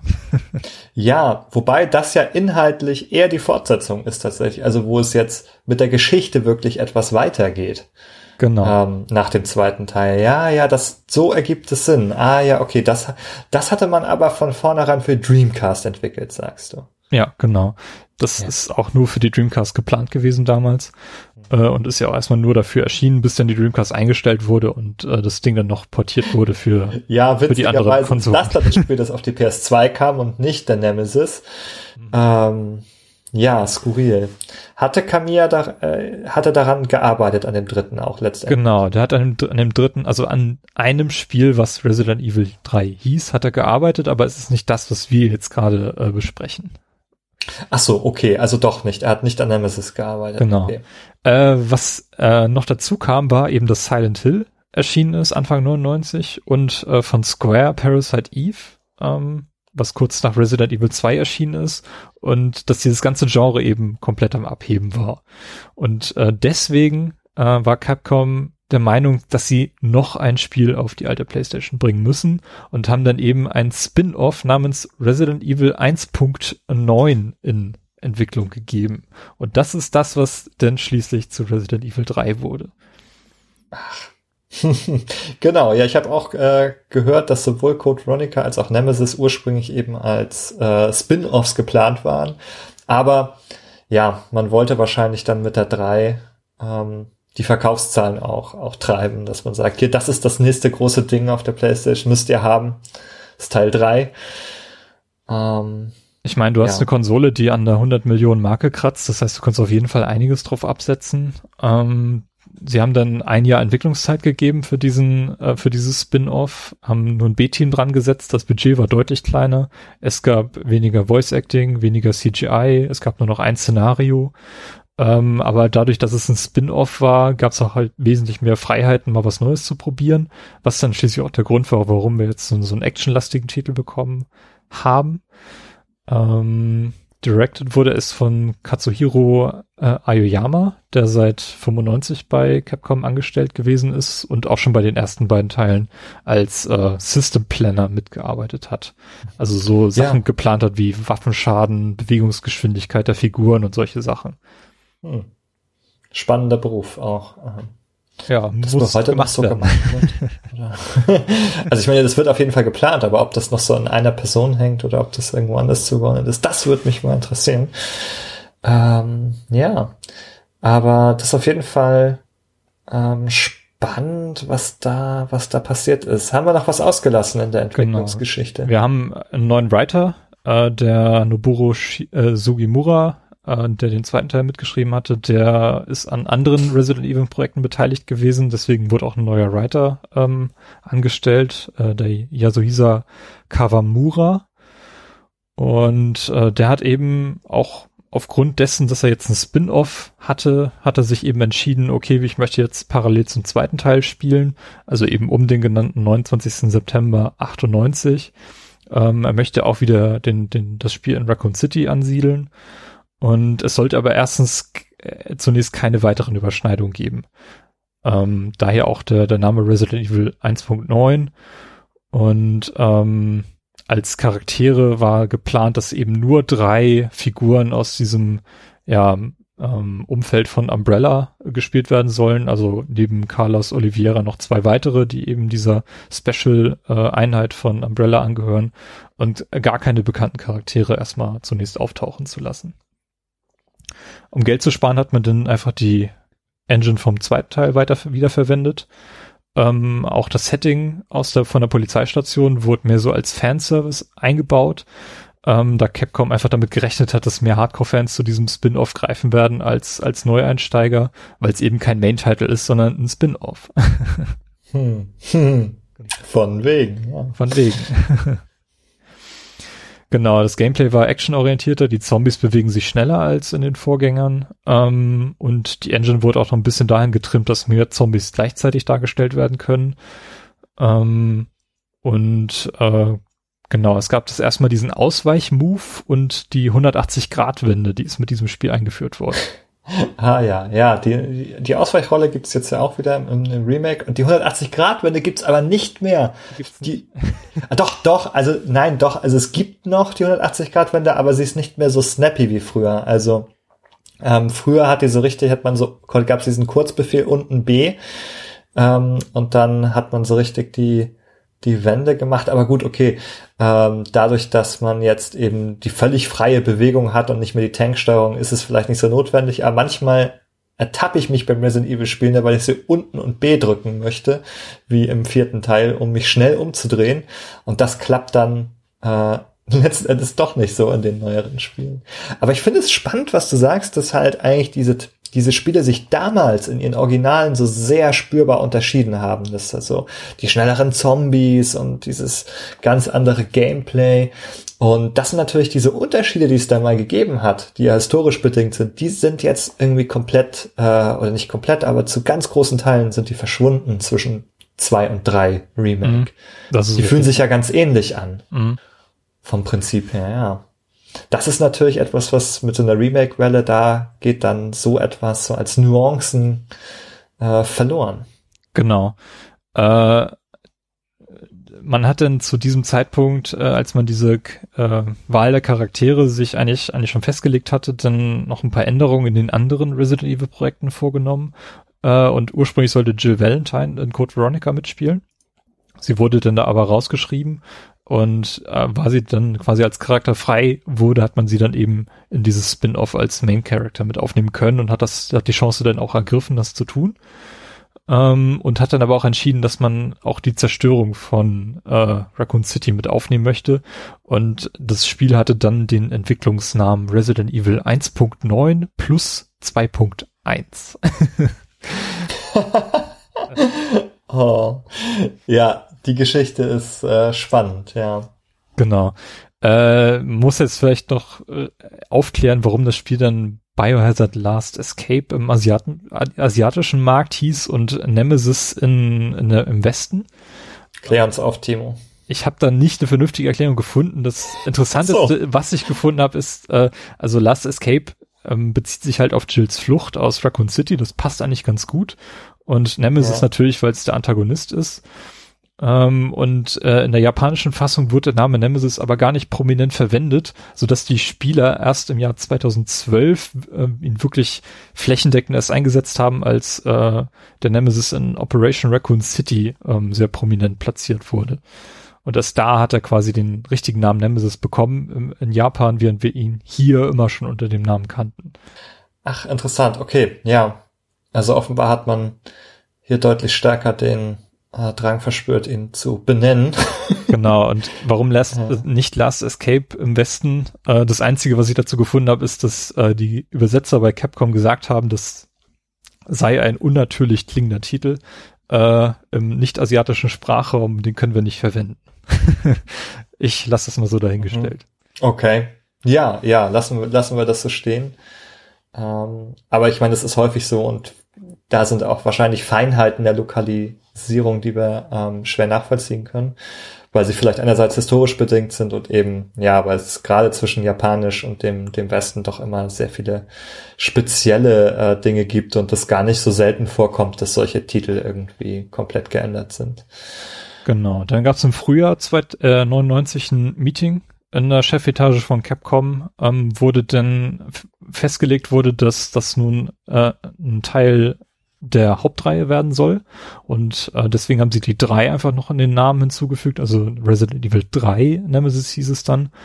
Und die Hintergründe, ähm, das hat Ayam, Aoyama mal äh, irgendwo in einem Interview gesagt, war, dass Capcom im Fiskaljahr 99 eine sogenannte publicly listed company werden wollte und noch einen Verkaufsschlager benötigte, um weitere Investoren zu überzeugen. Und äh, zudem war das eigentliche Resident Evil 3, was ja für die PS2 entwickelt wurde, ähm, gerade nochmal zurück in die Konzeptionsphase gegangen, weil äh, das da nicht so richtig weiterging, so dass der nächste reguläre Titel einfach in zu weite Ferne gerückt war. Und ja, das ist jetzt quasi der Hauptgrund gewesen, warum es jetzt der dritte Teil gewesen ist. Und jetzt stelle ich dir nochmal die Frage, weißt du, was aus dem ursprünglichen Resident Evil 3 Projekt für die PS2 geworden ist? Also, außer dass das es zunächst der PS4 Camilla wurde. saß. Genau. Ich würde jetzt raten, dass es Devil May Cry geworden ist. Ja. ja, das ist, Hast vielleicht habe ich das auch mal irgendwo gelesen, ja. aber das, ähm, weil das, da hat ja der Camilla dran äh, genau. gearbeitet. Das, das war ein sehr früher PS2-Titel und es hat sehr viele Elemente von Resident Evil noch. Das ist richtig.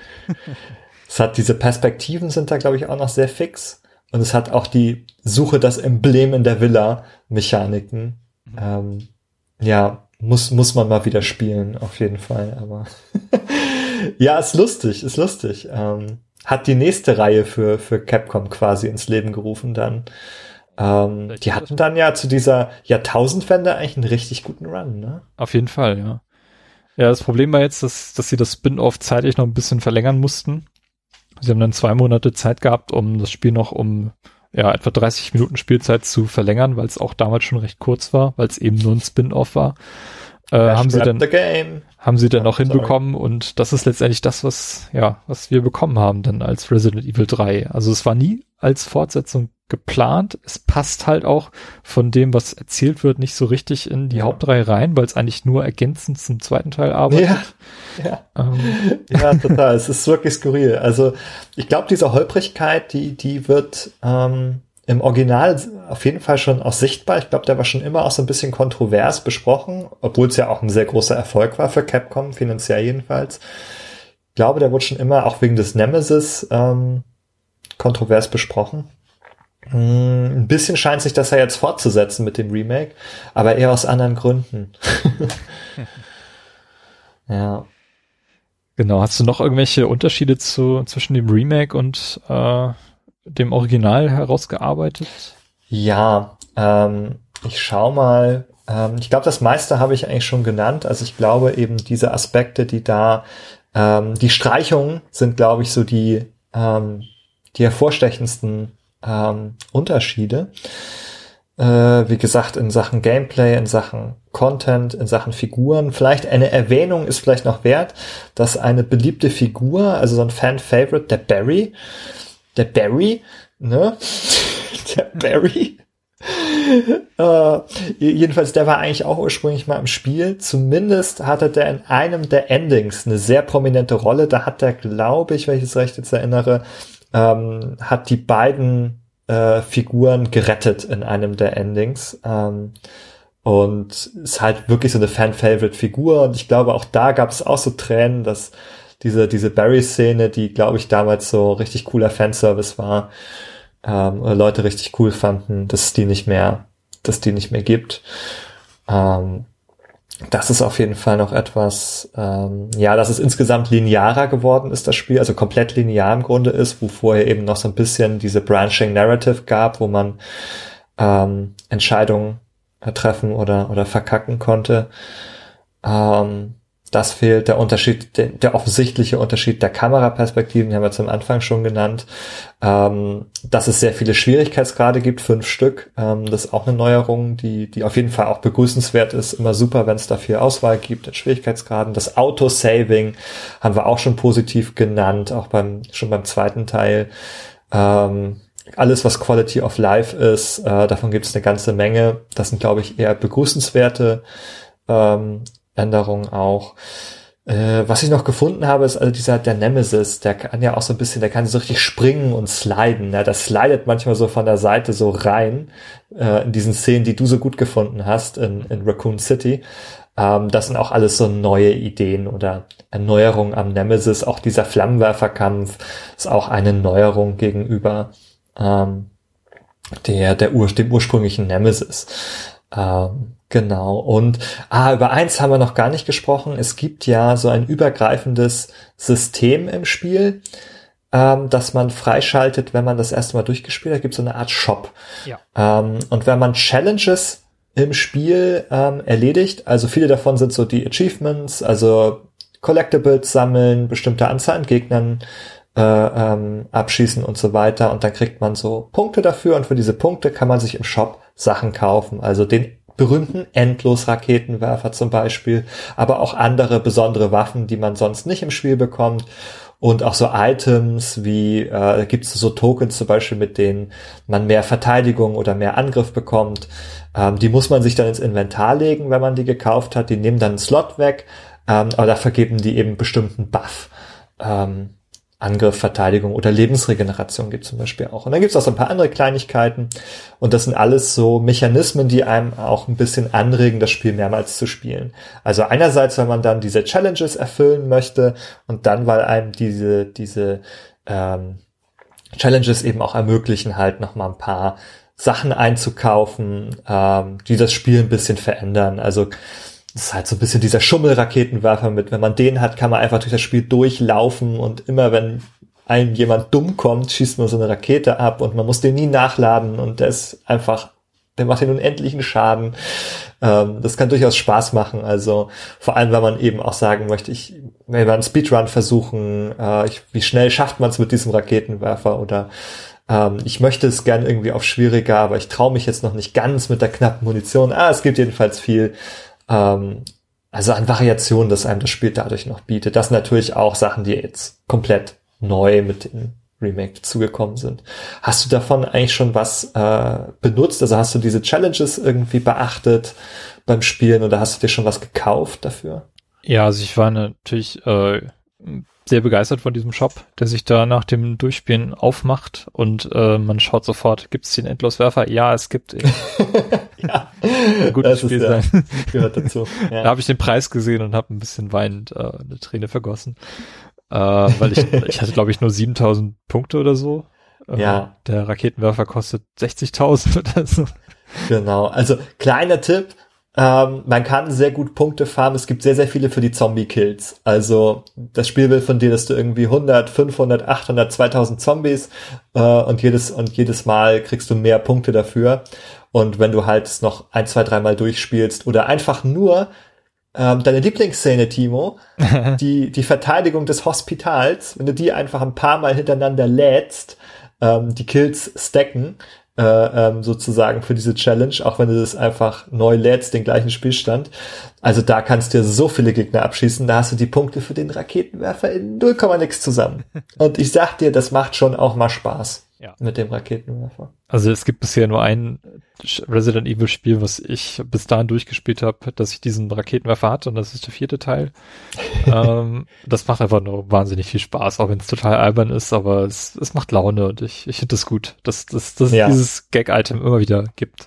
Genau, es ist halt, also es ist einfach zum, zum Spaß und gibt dann irgendwie nochmal einfach eine neue Möglichkeit, das Spiel zu spielen. Ähm, und oh, darüber würde ich gerne sprechen. Ähm, ich habe das ja so ein bisschen gespeedrunnt auch. Mhm. Und ich habe das jetzt fünf, sechs Mal, ähm, habe ich das in kurzer, in kurzer Zeit hintereinander durchgespielt. Um mal zu gucken, wie schnell schaffe ich es denn und wie schwierig sind die anderen Schwierigkeitsgrade. Und dabei ist mir was sehr Interessantes aufgefallen, nämlich, dass es gerade äh, für so ein Survival-Horror-Spiel interessant ist, das immer wieder zu spielen, ähm, weil man zunehmend die bei einem Spiel, das einem Angst machen soll und das einen in so eine Lage drückt, wo man unterlegen ist, wo man so zunehmend die Kontrolle zurückgewinnt, weil man lernt die Karte auswendig, man weiß, wo kommen die Gegner, dann erschreckt dich nicht mehr der Zombie, der jetzt buhuhu von der Treppe plötzlich stürzt, dann sagst, kannst du schon runterzählen, 3, 2, 1, da fällt er und dann hast du die Waffe schon gezückt. Das schockt dich nicht mehr, du weißt genau, wo du hin sollst, du hast nicht mehr dieses Verlorensein, diese Angst, äh, so ein bisschen, die man äh, bei diesen ersten Durchläufen von solchen Spielen verspürt, wo man denkt, ah, ich weiß nicht, schaffe ich das, wer weiß, was kommt und du erschreckst dich. Und das überkommt man so, wenn man ähm, so ein Spiel Resident Evil immer wieder spielt. Und wenn man auch merkt, so ja, da laufe ich jetzt mal eine Stunde dann durch. Ähm, das finde ich ist irgendwie, ja, ähm, also etwas, das ich grundsätzlich selten tue. Ich spiele selten Spiele halt öfter. Ähm, deswegen war es für mich auch nochmal eine neue Erfahrung. Äh, aber eine sehr spannende sozusagen äh, Erfahrung. Und das ist auch eine, die, die eben das Spiel durch diese Challenges und den Shop auch nochmal sehr ähm, einem nahelegt, das auszuprobieren. Das hat bei mir funktioniert und ich finde, das ist eine coole Sache. Gefällt mir. Ja, also es ist auch, also das Spiel braucht es auch, ähm, so eine Motivation, das mehrfach durchzuspielen, weil es halt dann doch recht kurz ist. Ähm, und das macht eigentlich, ja, macht's auch ganz gut. Also ich, ich finde, der Shop ist eine, eine gute Idee. Es gibt interessante Items dort. Also man äh, hat da durchaus ein bisschen Variation, gerade wenn man knapp bei Kasse ist und sich jetzt nicht alles kaufen kann, sondern wirklich überlegen muss, okay, die nächsten Durchgänge, die würde ich ganz gerne mit dieser Münze machen, weil ich dann mehr Schaden machen kann. Und das sind so ganz kleine Sachen, mit denen man dann anfängt, und man ist da wirklich motiviert, dann auch äh, ja nochmal durchzuspielen, nochmal durchzuspielen, noch mehr Punkte zu sammeln und das äh, vielleicht dann auch im höheren Schwierigkeitsgrad mal anzugehen. Ähm, ja, ist, ist eine nette Sache und es funktioniert hier in diesem Spiel, glaube ich, ganz gut, auf jeden Fall. Mhm, denke ich, ist auf jeden Fall auch eine Stärke, also dass es auch dieses einem nahelegt in Form von diesen Elementen. Und ja, also ich kann es nur empfehlen, das auch mal auszuprobieren, wenn man das sonst nicht macht, das ähm, man einfach sich Resident Evil 2 oder 3 nimmt und das einfach nochmal durchspielt und guckt, wie sich das eigene Gefühl auch so beim Spielen verändert oder der Spielstil verändert ähm, und wie viel schneller man auch einfach wird, äh, wenn man das macht. Probiert's aus. Ja. Äh, das Original wurde damals noch für den PC portiert, hat dort natürlich profitiert, dass es ein bisschen bessere 3D-Texturen gab, höhere Auflösung, paar mehr Outfits, äh, den Mercenaries-Modus, den das Spiel mitgebracht hatte, der war dann von Beginn an freigeschaltet. Ähm, und später gab es dann sogar noch ein DVD-Release, wo die äh, Videosequenzen dann in verbesserte Auflösung beilagen die Version für. Die hat man dann separat eingelegt, die DVD? Oder? das ganze Spiel kam. Es war ja so die Zeit, wo DVD-Player rauskamen und äh, wo Spiele dann auch teilweise dann auf DVDs und nicht mehr auf 18 CDs erschienen sind. Und ja, aber, ach so, für den PC natürlich. Ah, auf dem PC. Ja, ich wollte gerade sagen, auf der Playstation, die hätte aber geguckt, wenn du das in eine DVD versuchst einzulegen. Genau. Äh, Dreamcast-Version basierte dann auch auf der PC-Version. Ähm, man hat in der, in der Dreamcast-Fassung die, äh, diese VMU mit dem Bildschirm im Controller, die den Health-Status angezeigt hat, ähm, was wahrscheinlich gar nicht so viel äh, Mehrwert bietet, aber ist ganz nett. Äh, der GameCube wiederum hat auch einen Port bekommen, der wiederum auf der PlayStation-Fassung basierte ähm, allerdings eine etwas bessere Framerate hatte und auch ein paar bessere 3D-Texturen, aber es ist trotzdem merkwürdig, dass die PC-Version hier nicht als Basis verwendet wurde. Und äh, das PS1-Original war dann auch später spielbar auf der PSP und der PS3, weil es im PSN dann verkauft wurde. Äh, ah ja, das könnte vielleicht auch heute noch mal eine Möglichkeit sein, das nachzuholen. Also insofern, dass in den deutschen Marktplatz verfügbar ist. Ach ja, ist es ja dann, aber in der geschnittenen Version. Wahrscheinlich, ja. Äh, puh, ja, muss man drüber nachdenken. Aber so gibt es auf jeden Fall immer noch heute eine Möglichkeit, wahrscheinlich das ähm, auf die eine oder andere Weise nochmal nachzuholen, wenn man das möchte. Ja. Aber die definitive Version ist dann eher die PC-Variante, so habe ich das. Wenn man das Original sich anschauen ja. möchte, ja, äh, wahrscheinlich schon, ja. Ja, PC-Port, okay. Häkchen dran. Ähm, Interesse hat es bei mir geweckt, jetzt durchaus nach dem, nach dem äh, Remake, sich das mal anzuschauen. Auch nochmal so die, die Unterschiede ähm, so selbst nachzuvollziehen. Vielleicht kommt das nochmal. ja, äh, wie geht's weiter? Ähm, Jill Valentine als, als Hauptfigur, äh, die ja auch, äh, ja, zumindest in der damaligen Zeit mit anderen starken weiblichen Charakteren wie Lara Croft, Samus, äh, Chun-Li aus Street Fighter oder meinetwegen auch Prinzessin Peach ähm, genannt wurde. Die taucht später nochmal äh, in Umbrella Chronicles auf. Ähm, äh, an der Seite von Chris Redfield. Dann ähm, werden wir sie nochmal in Revelations spielen, an der sie an der Seite von Parker Luciani Chris Redfield auf einem Schiff ausfindig machen muss. Ja. Auch ein Spiel, das ich gar nicht so schlecht finde. Gar nicht so schlecht ist, genau. Ähm, also, wenn ich das richtig verstanden habe, gründet sie auch zusammen mit äh, Chris Redfield nachher eine Organisation, äh, die BSAA, Bioterrorism Security Assessment Alliance. äh, und das ist auch so ein bisschen in den Story Arc von Revelations dann reingebunden. Ähm, Carlos Oliveira sehen wir tatsächlich äh, nicht mehr man kann allerdings das Resident Evil 3 Szenario nochmal in Umbrella Chronicles mit ihm nachspielen. Das ist das einzige Mal, wo man ihn nochmal antrifft. Hm. Ja, ja, also Jill ist da wirklich so die wiederkehrende Figur und ich glaube, ich würde wagen zu behaupten, dass wir sie auch nicht das letzte Mal gesehen haben. Das denke ich auch, ja. ähm, ja, und ähm, es steht ja tatsächlich auch ein bisschen schon vor der Tür, dass ein neues Resident Evil Spiel, also ein achter Teil, äh, tatsächlich sich in Entwicklung befindet, rauskommen soll. Ähm, es wird schon viel gemunkelt, konkretes weiß man noch nicht. Ich glaube, irgendwie Capcom hat so einen ganz, oder nee, einer der Entwickler, ja, einen ganz mysteriösen Tweet abgesetzt von wegen, ah, das wird ganz anders als alles vorheriges, irgendwie wieder ganz anders. Und einige werden nicht begeistert sein, dass es anders ist. Hm. Weiß ich, man natürlich nicht, ja, was es bedeutet. Ich, ich bin auf jeden Fall gespannt, äh, wie es jetzt in Sachen Resident Evil weitergeht. Wir haben jetzt, äh, ja, letztes Jahr ein Spiel gehabt, dieses Jahr ein Spiel gehabt, was, auch wenn es Remakes sind, es fühlt sich an wie ein neues Spiel. Ähm, auch ja. Teil 3, äh, da, für den gilt das, aber ich denke, es wäre sinnvoll, jetzt tatsächlich mit Teil 8 vielleicht dann doch mal weiterzumachen. Ja, also es gibt tatsächlich ja eben diesen, ähm, dieses Gerücht, dass der achte Teil kommt als nächstes und es gibt auch ähm, aber schon Gespräche über das Remake vom vierten Teil. Ähm, das sind zwei sehr unterschiedliche Geschichten. Also ich glaube, ich persönlich würde mich über den achten Teil freuen. Ich finde es schwer zu sagen, ähm, wie der wohl wird. Baut er mehr auf sieben auf oder baut er mehr auf den ähm, Ideen der Remakes auf? Ich finde es schwer, ich finde schwer zu sagen, aber ich wäre neugierig zu sehen, was Capcom macht, ähm, was sie Neues machen. Ich hoffe, ne, also ich würde hoffen, dass sie auch ein bisschen was Neues machen. Ähm, ein Remake vom vierten Teil würde ich persönlich jetzt nicht so gerne sehen. Mhm, Oder es wäre, also es würde mir nichts geben. Ich hätte kein Bedürfnis danach, sagen wir so.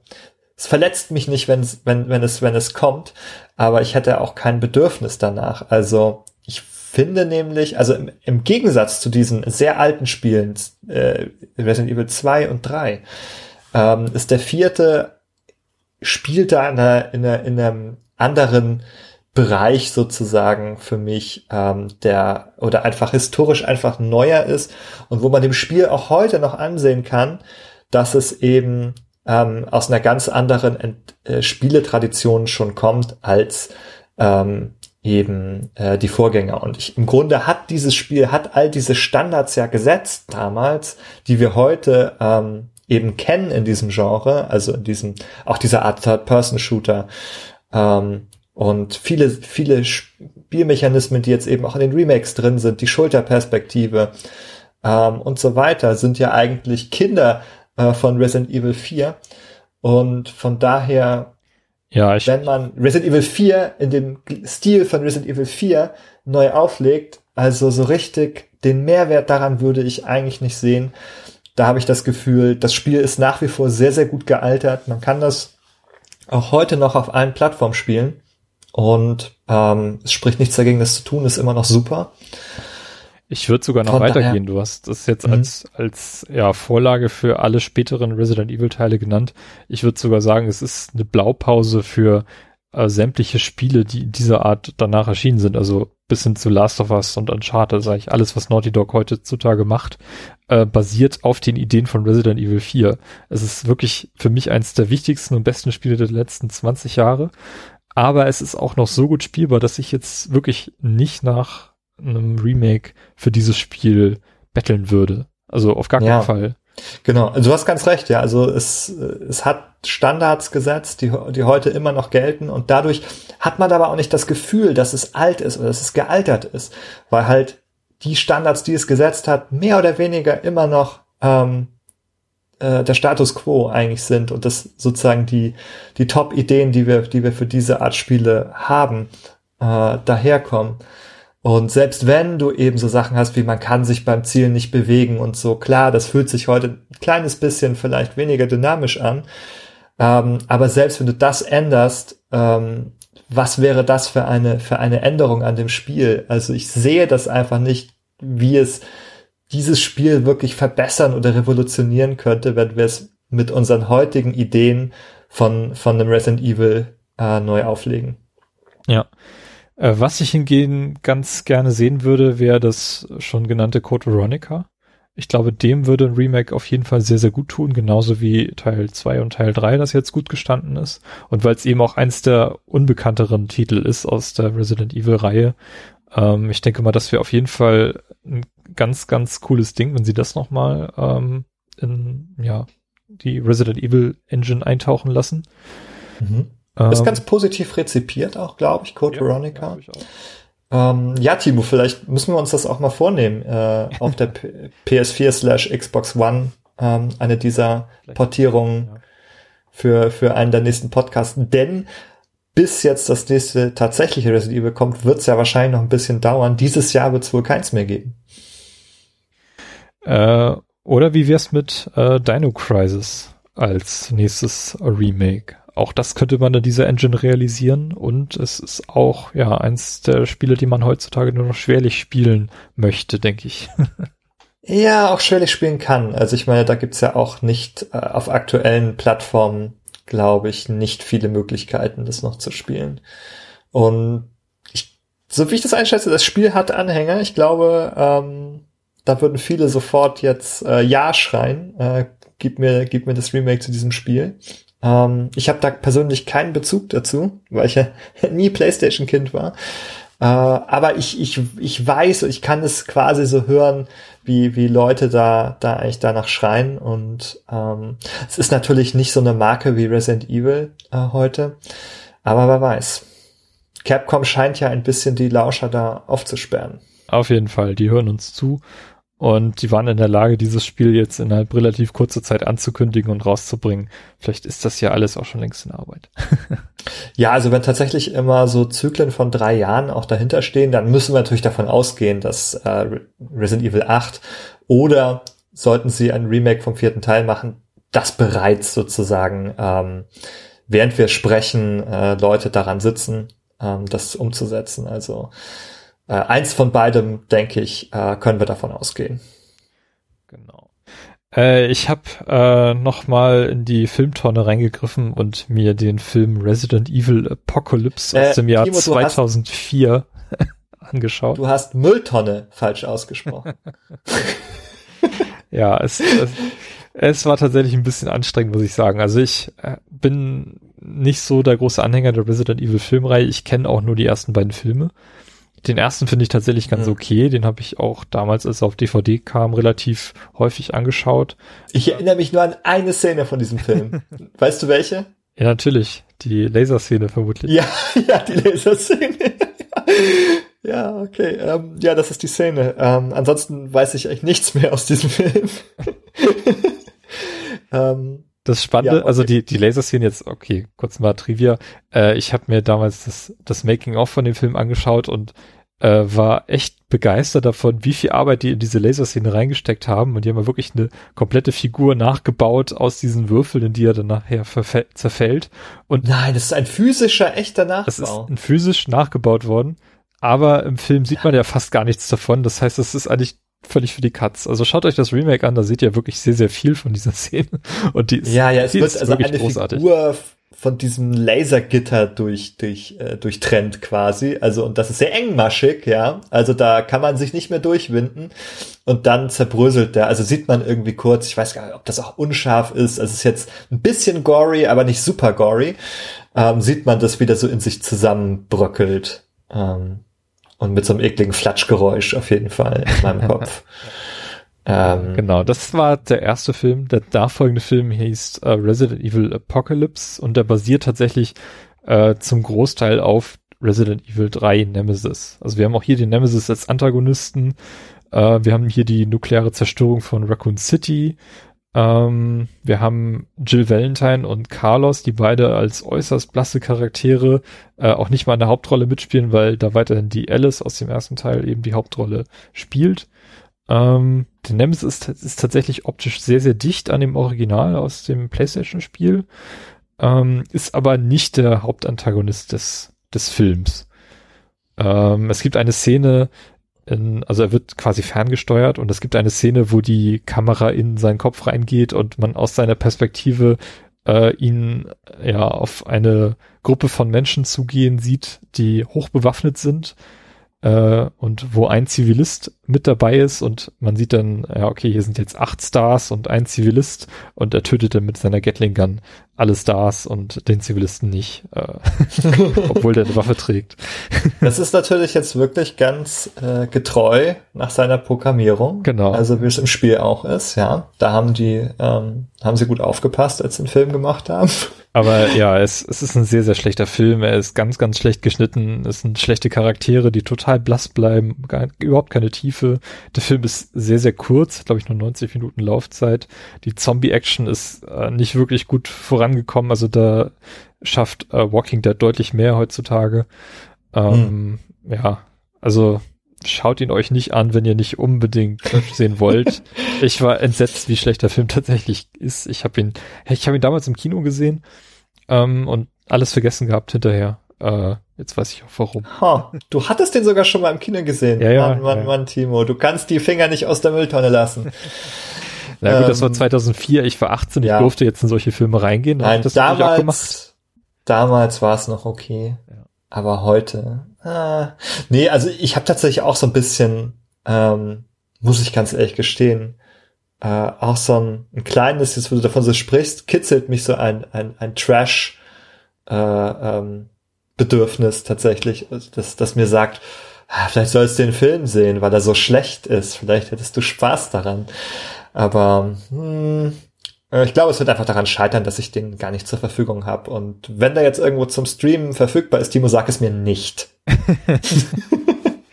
ich habe äh, ich hab ein paar Blu-rays, da ist damit. Ah, ja gut, dass die warm und trocken bei dir in der Ferne in, äh, im tiefen äh, Bayern liegen, wo ich äh, nicht hinkomme.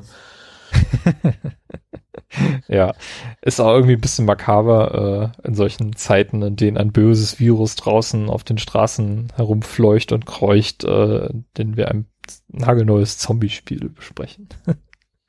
Ja, ja, also ich weiß auch nicht. Ich muss gestehen, ich, ich merke diese, diese, also die Verbindung, die sehe ich natürlich irgendwie, aber ich spüre da, also ich spüre die nicht, wenn ich das spiele. Also wenn ich Resident Evil anmache, hat das für mich, also erkenne ich so manchmal so in ein, zwei Szenen, wo dann über den, den Virus gesprochen wird. Ah, das Virus, ja, ja, das Virus. Mhm, wie, wie in echt. Aber dann ähm, hören, reißen diese Verbindungen dazu auch irgendwie ganz schnell wieder ab. Und ja, dann, dann gehst weder, dann, dann gehst du in einen von ja. diesen Läden in der Straße von Raccoon City und siehst da plötzlich Toilettenpapier rumstehen und denkst so, okay, ihr seid nicht realistisch. Unrealistisch, ja, genau. Ähm, Genau. Du gehst natürlich erstmal in die Läden und guckst, ob noch Nudeln und Klopapier im Raccoon Ja, ich habe tatsächlich Klopapier gefunden. ah, ist gut, ist gut, Timo. Da steckt, da steckt ein sehr, sehr erfolgreicher Tweet drin. Ähm, muss man nochmal drüber nachdenken. Ja. Okay. okay. Ja. Ich glaube, wir äh, sind durch mit Resident Evil. Ich habe noch eine Empfehlung zum Ausklang. Und Oha. zwar äh, hoffentlich ist es kein weiterer Film. Es ist ein Buch. Es ist ein Buch, was oh. gerade äh, geschrieben wird. Und zwar An Itchy Tasty History of Resident Evil. Äh, das ist ein Buch, was die Entwicklung von Resident Evil, also der gesamten Serie von 1996 bis 2006 begleitet. Äh, 2006 hat sich Capcom organisatorisch komplett neu sortiert und äh, andere Ziele und so weiter aufgestellt. Ähm, das Ganze soll dann ab 2016 im zweiten Band irgendwann weitergeführt werden. Auch die Entwicklungsgeschichte, die ich heute berichtet habe, das ist ein Auszug aus diesem Buch. Also sie haben wirklich sehr, sehr viele Interviews mit ehemaligen Capcom-Mitarbeitern auch geführt, um das Ganze möglichst äh, originalgetreu wiederzugeben und zu archivieren. Ähm, das Funding für dieses Buch ist bereits komplett und man kann es jetzt für 15 Euro als E-Book oder 35 Euro als gebundenes Werk vorbestellen. Äh, Link habe ich in die Shownotes gepackt. Ähm, Itchy Tasty History of Resident Evil würde ich an dieser Stelle. Ja, ähm, spannend. Äh, ja, das, äh, klingt äh, nach einer Lektüre, wo ich vielleicht auch noch mal in deine Shownotes für klicken würde. Perfekt. ähm, sehr cool, sehr schön. Ja, äh, also zu meiner Überraschung, äh, ich war mir im Vorfeld nicht sicher, äh, ob wir hier wirklich so viel Stoff für diesen Podcast zu Resident Evil 3 zusammenkriegen. Ähm, wir wollen ja auch in dieser Game Talk-Reihe sowieso immer einen tieferen Einblick in die Spiele, Spieleentwicklung ähm, von Spielen bieten, die sich dafür anbieten. Ähm, und dass sich Resident Evil 3 dafür anbietet, hatte ich erst nicht so auf dem Schirm, aber als ich mich da so ein bisschen mit eingelesen hatte, dachte ich, okay, das, das können wir covern. Und wir beide haben ja auch schon mit dem zweiten Teil uns äh, ja großen Spaß gehabt bei der Podcastaufnahme. Ähm, von daher, ja, haben wir jetzt, glaube ich, wieder gute anderthalb Stunden zu Resident Evil zusammen und ich habe so im Bauchgefühl, dass das nicht das letzte Mal gewesen sein wird. Das wollen wir hoffen. Es war sehr schön, Timo. Ja, vielen Dank, Ben. Ähm, wo kann man dich im Internet finden? Vielleicht möchtest du ein bisschen Eigenwerbung machen. Ah, ja, natürlich. Also für die, die den Podcast bis zu Ende hören, gibt es zur Belohnung noch den Werbeblock. ähm, natürlich findet ihr mich äh, bei Twitter unter @gamepsychologe und äh, auch auf äh, dailydpad.de mit den sporadischen äh, Spiele-Reviews und auf Behind the Screens ähm, behind-the-screens.de. ja, das, die Bindestriche hört man sonst nicht. Äh, Äh, dort, dort findet ihr mich auf jeden Fall mit äh, psychologischen Analysen und Perspektiven auf Games. Und äh, da sollt ihr auf jeden Fall ähm, gerne reinklicken. Da ist auch gerade ein Podcast neu rausgekommen. Also klicke die Klick. Ähm, wenn ihr hier durch seid, gibt's da gleich den nächsten Podcast.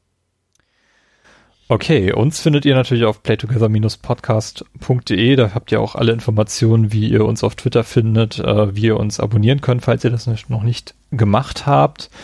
Ähm, hier in diesem Podcast geht's vermutlich demnächst weiter mit dem Game Talk zu Super Metroid, äh, was wir gerade beendet haben. Und äh, ja, bis dahin bleibt mir nur zu sagen, bleibt gesund, ähm, fangt euch kein böses Virus an, werdet nicht zum Zombie und äh, spielt fleißig Resident Evil 3. Und ich muss jetzt überlegen, wie ich den Podcast nenne, ob ich ihn Resident Evil 3 nenne oder Resident Evil 3 Nemesis. Hm, was würdest du sagen? Eigentlich würde ich ihn nur Nemesis nennen. Nein, ähm, ich glaube, äh, fairerweise, da wir ja eigentlich äh, über das neue Spiel gesprochen haben, würde ich ihn Resident Evil 3 äh, nennen. Das umfasst dann einfach alles, weißt du, dann, dann, dann kann man den Nemesis noch mit meinen, aber wenn man ihn dazu schreibt, dann schließt man das Remake ja fast wieder aus. Mhm. Ja. Da wollen wir inklusiv sein. Ist auch, ist auch meine Tendenz. Äh, wenn ihr das hier hört, habt ihr eh schon herausgefunden, wie der Podcast. Total das langweilige, dumme Gespräch am Ende über etwas, das alle schon wissen, nur, nur wir im Augenblick nicht. Ähm, nee, äh, du hast auf jeden Fall die richtige Wahl getroffen am Ende, Timo, da, da bin ich mir sicher. Alles klar. Ja, dann vielen Dank und bis zum nächsten Mal. Tschüss. Ciao.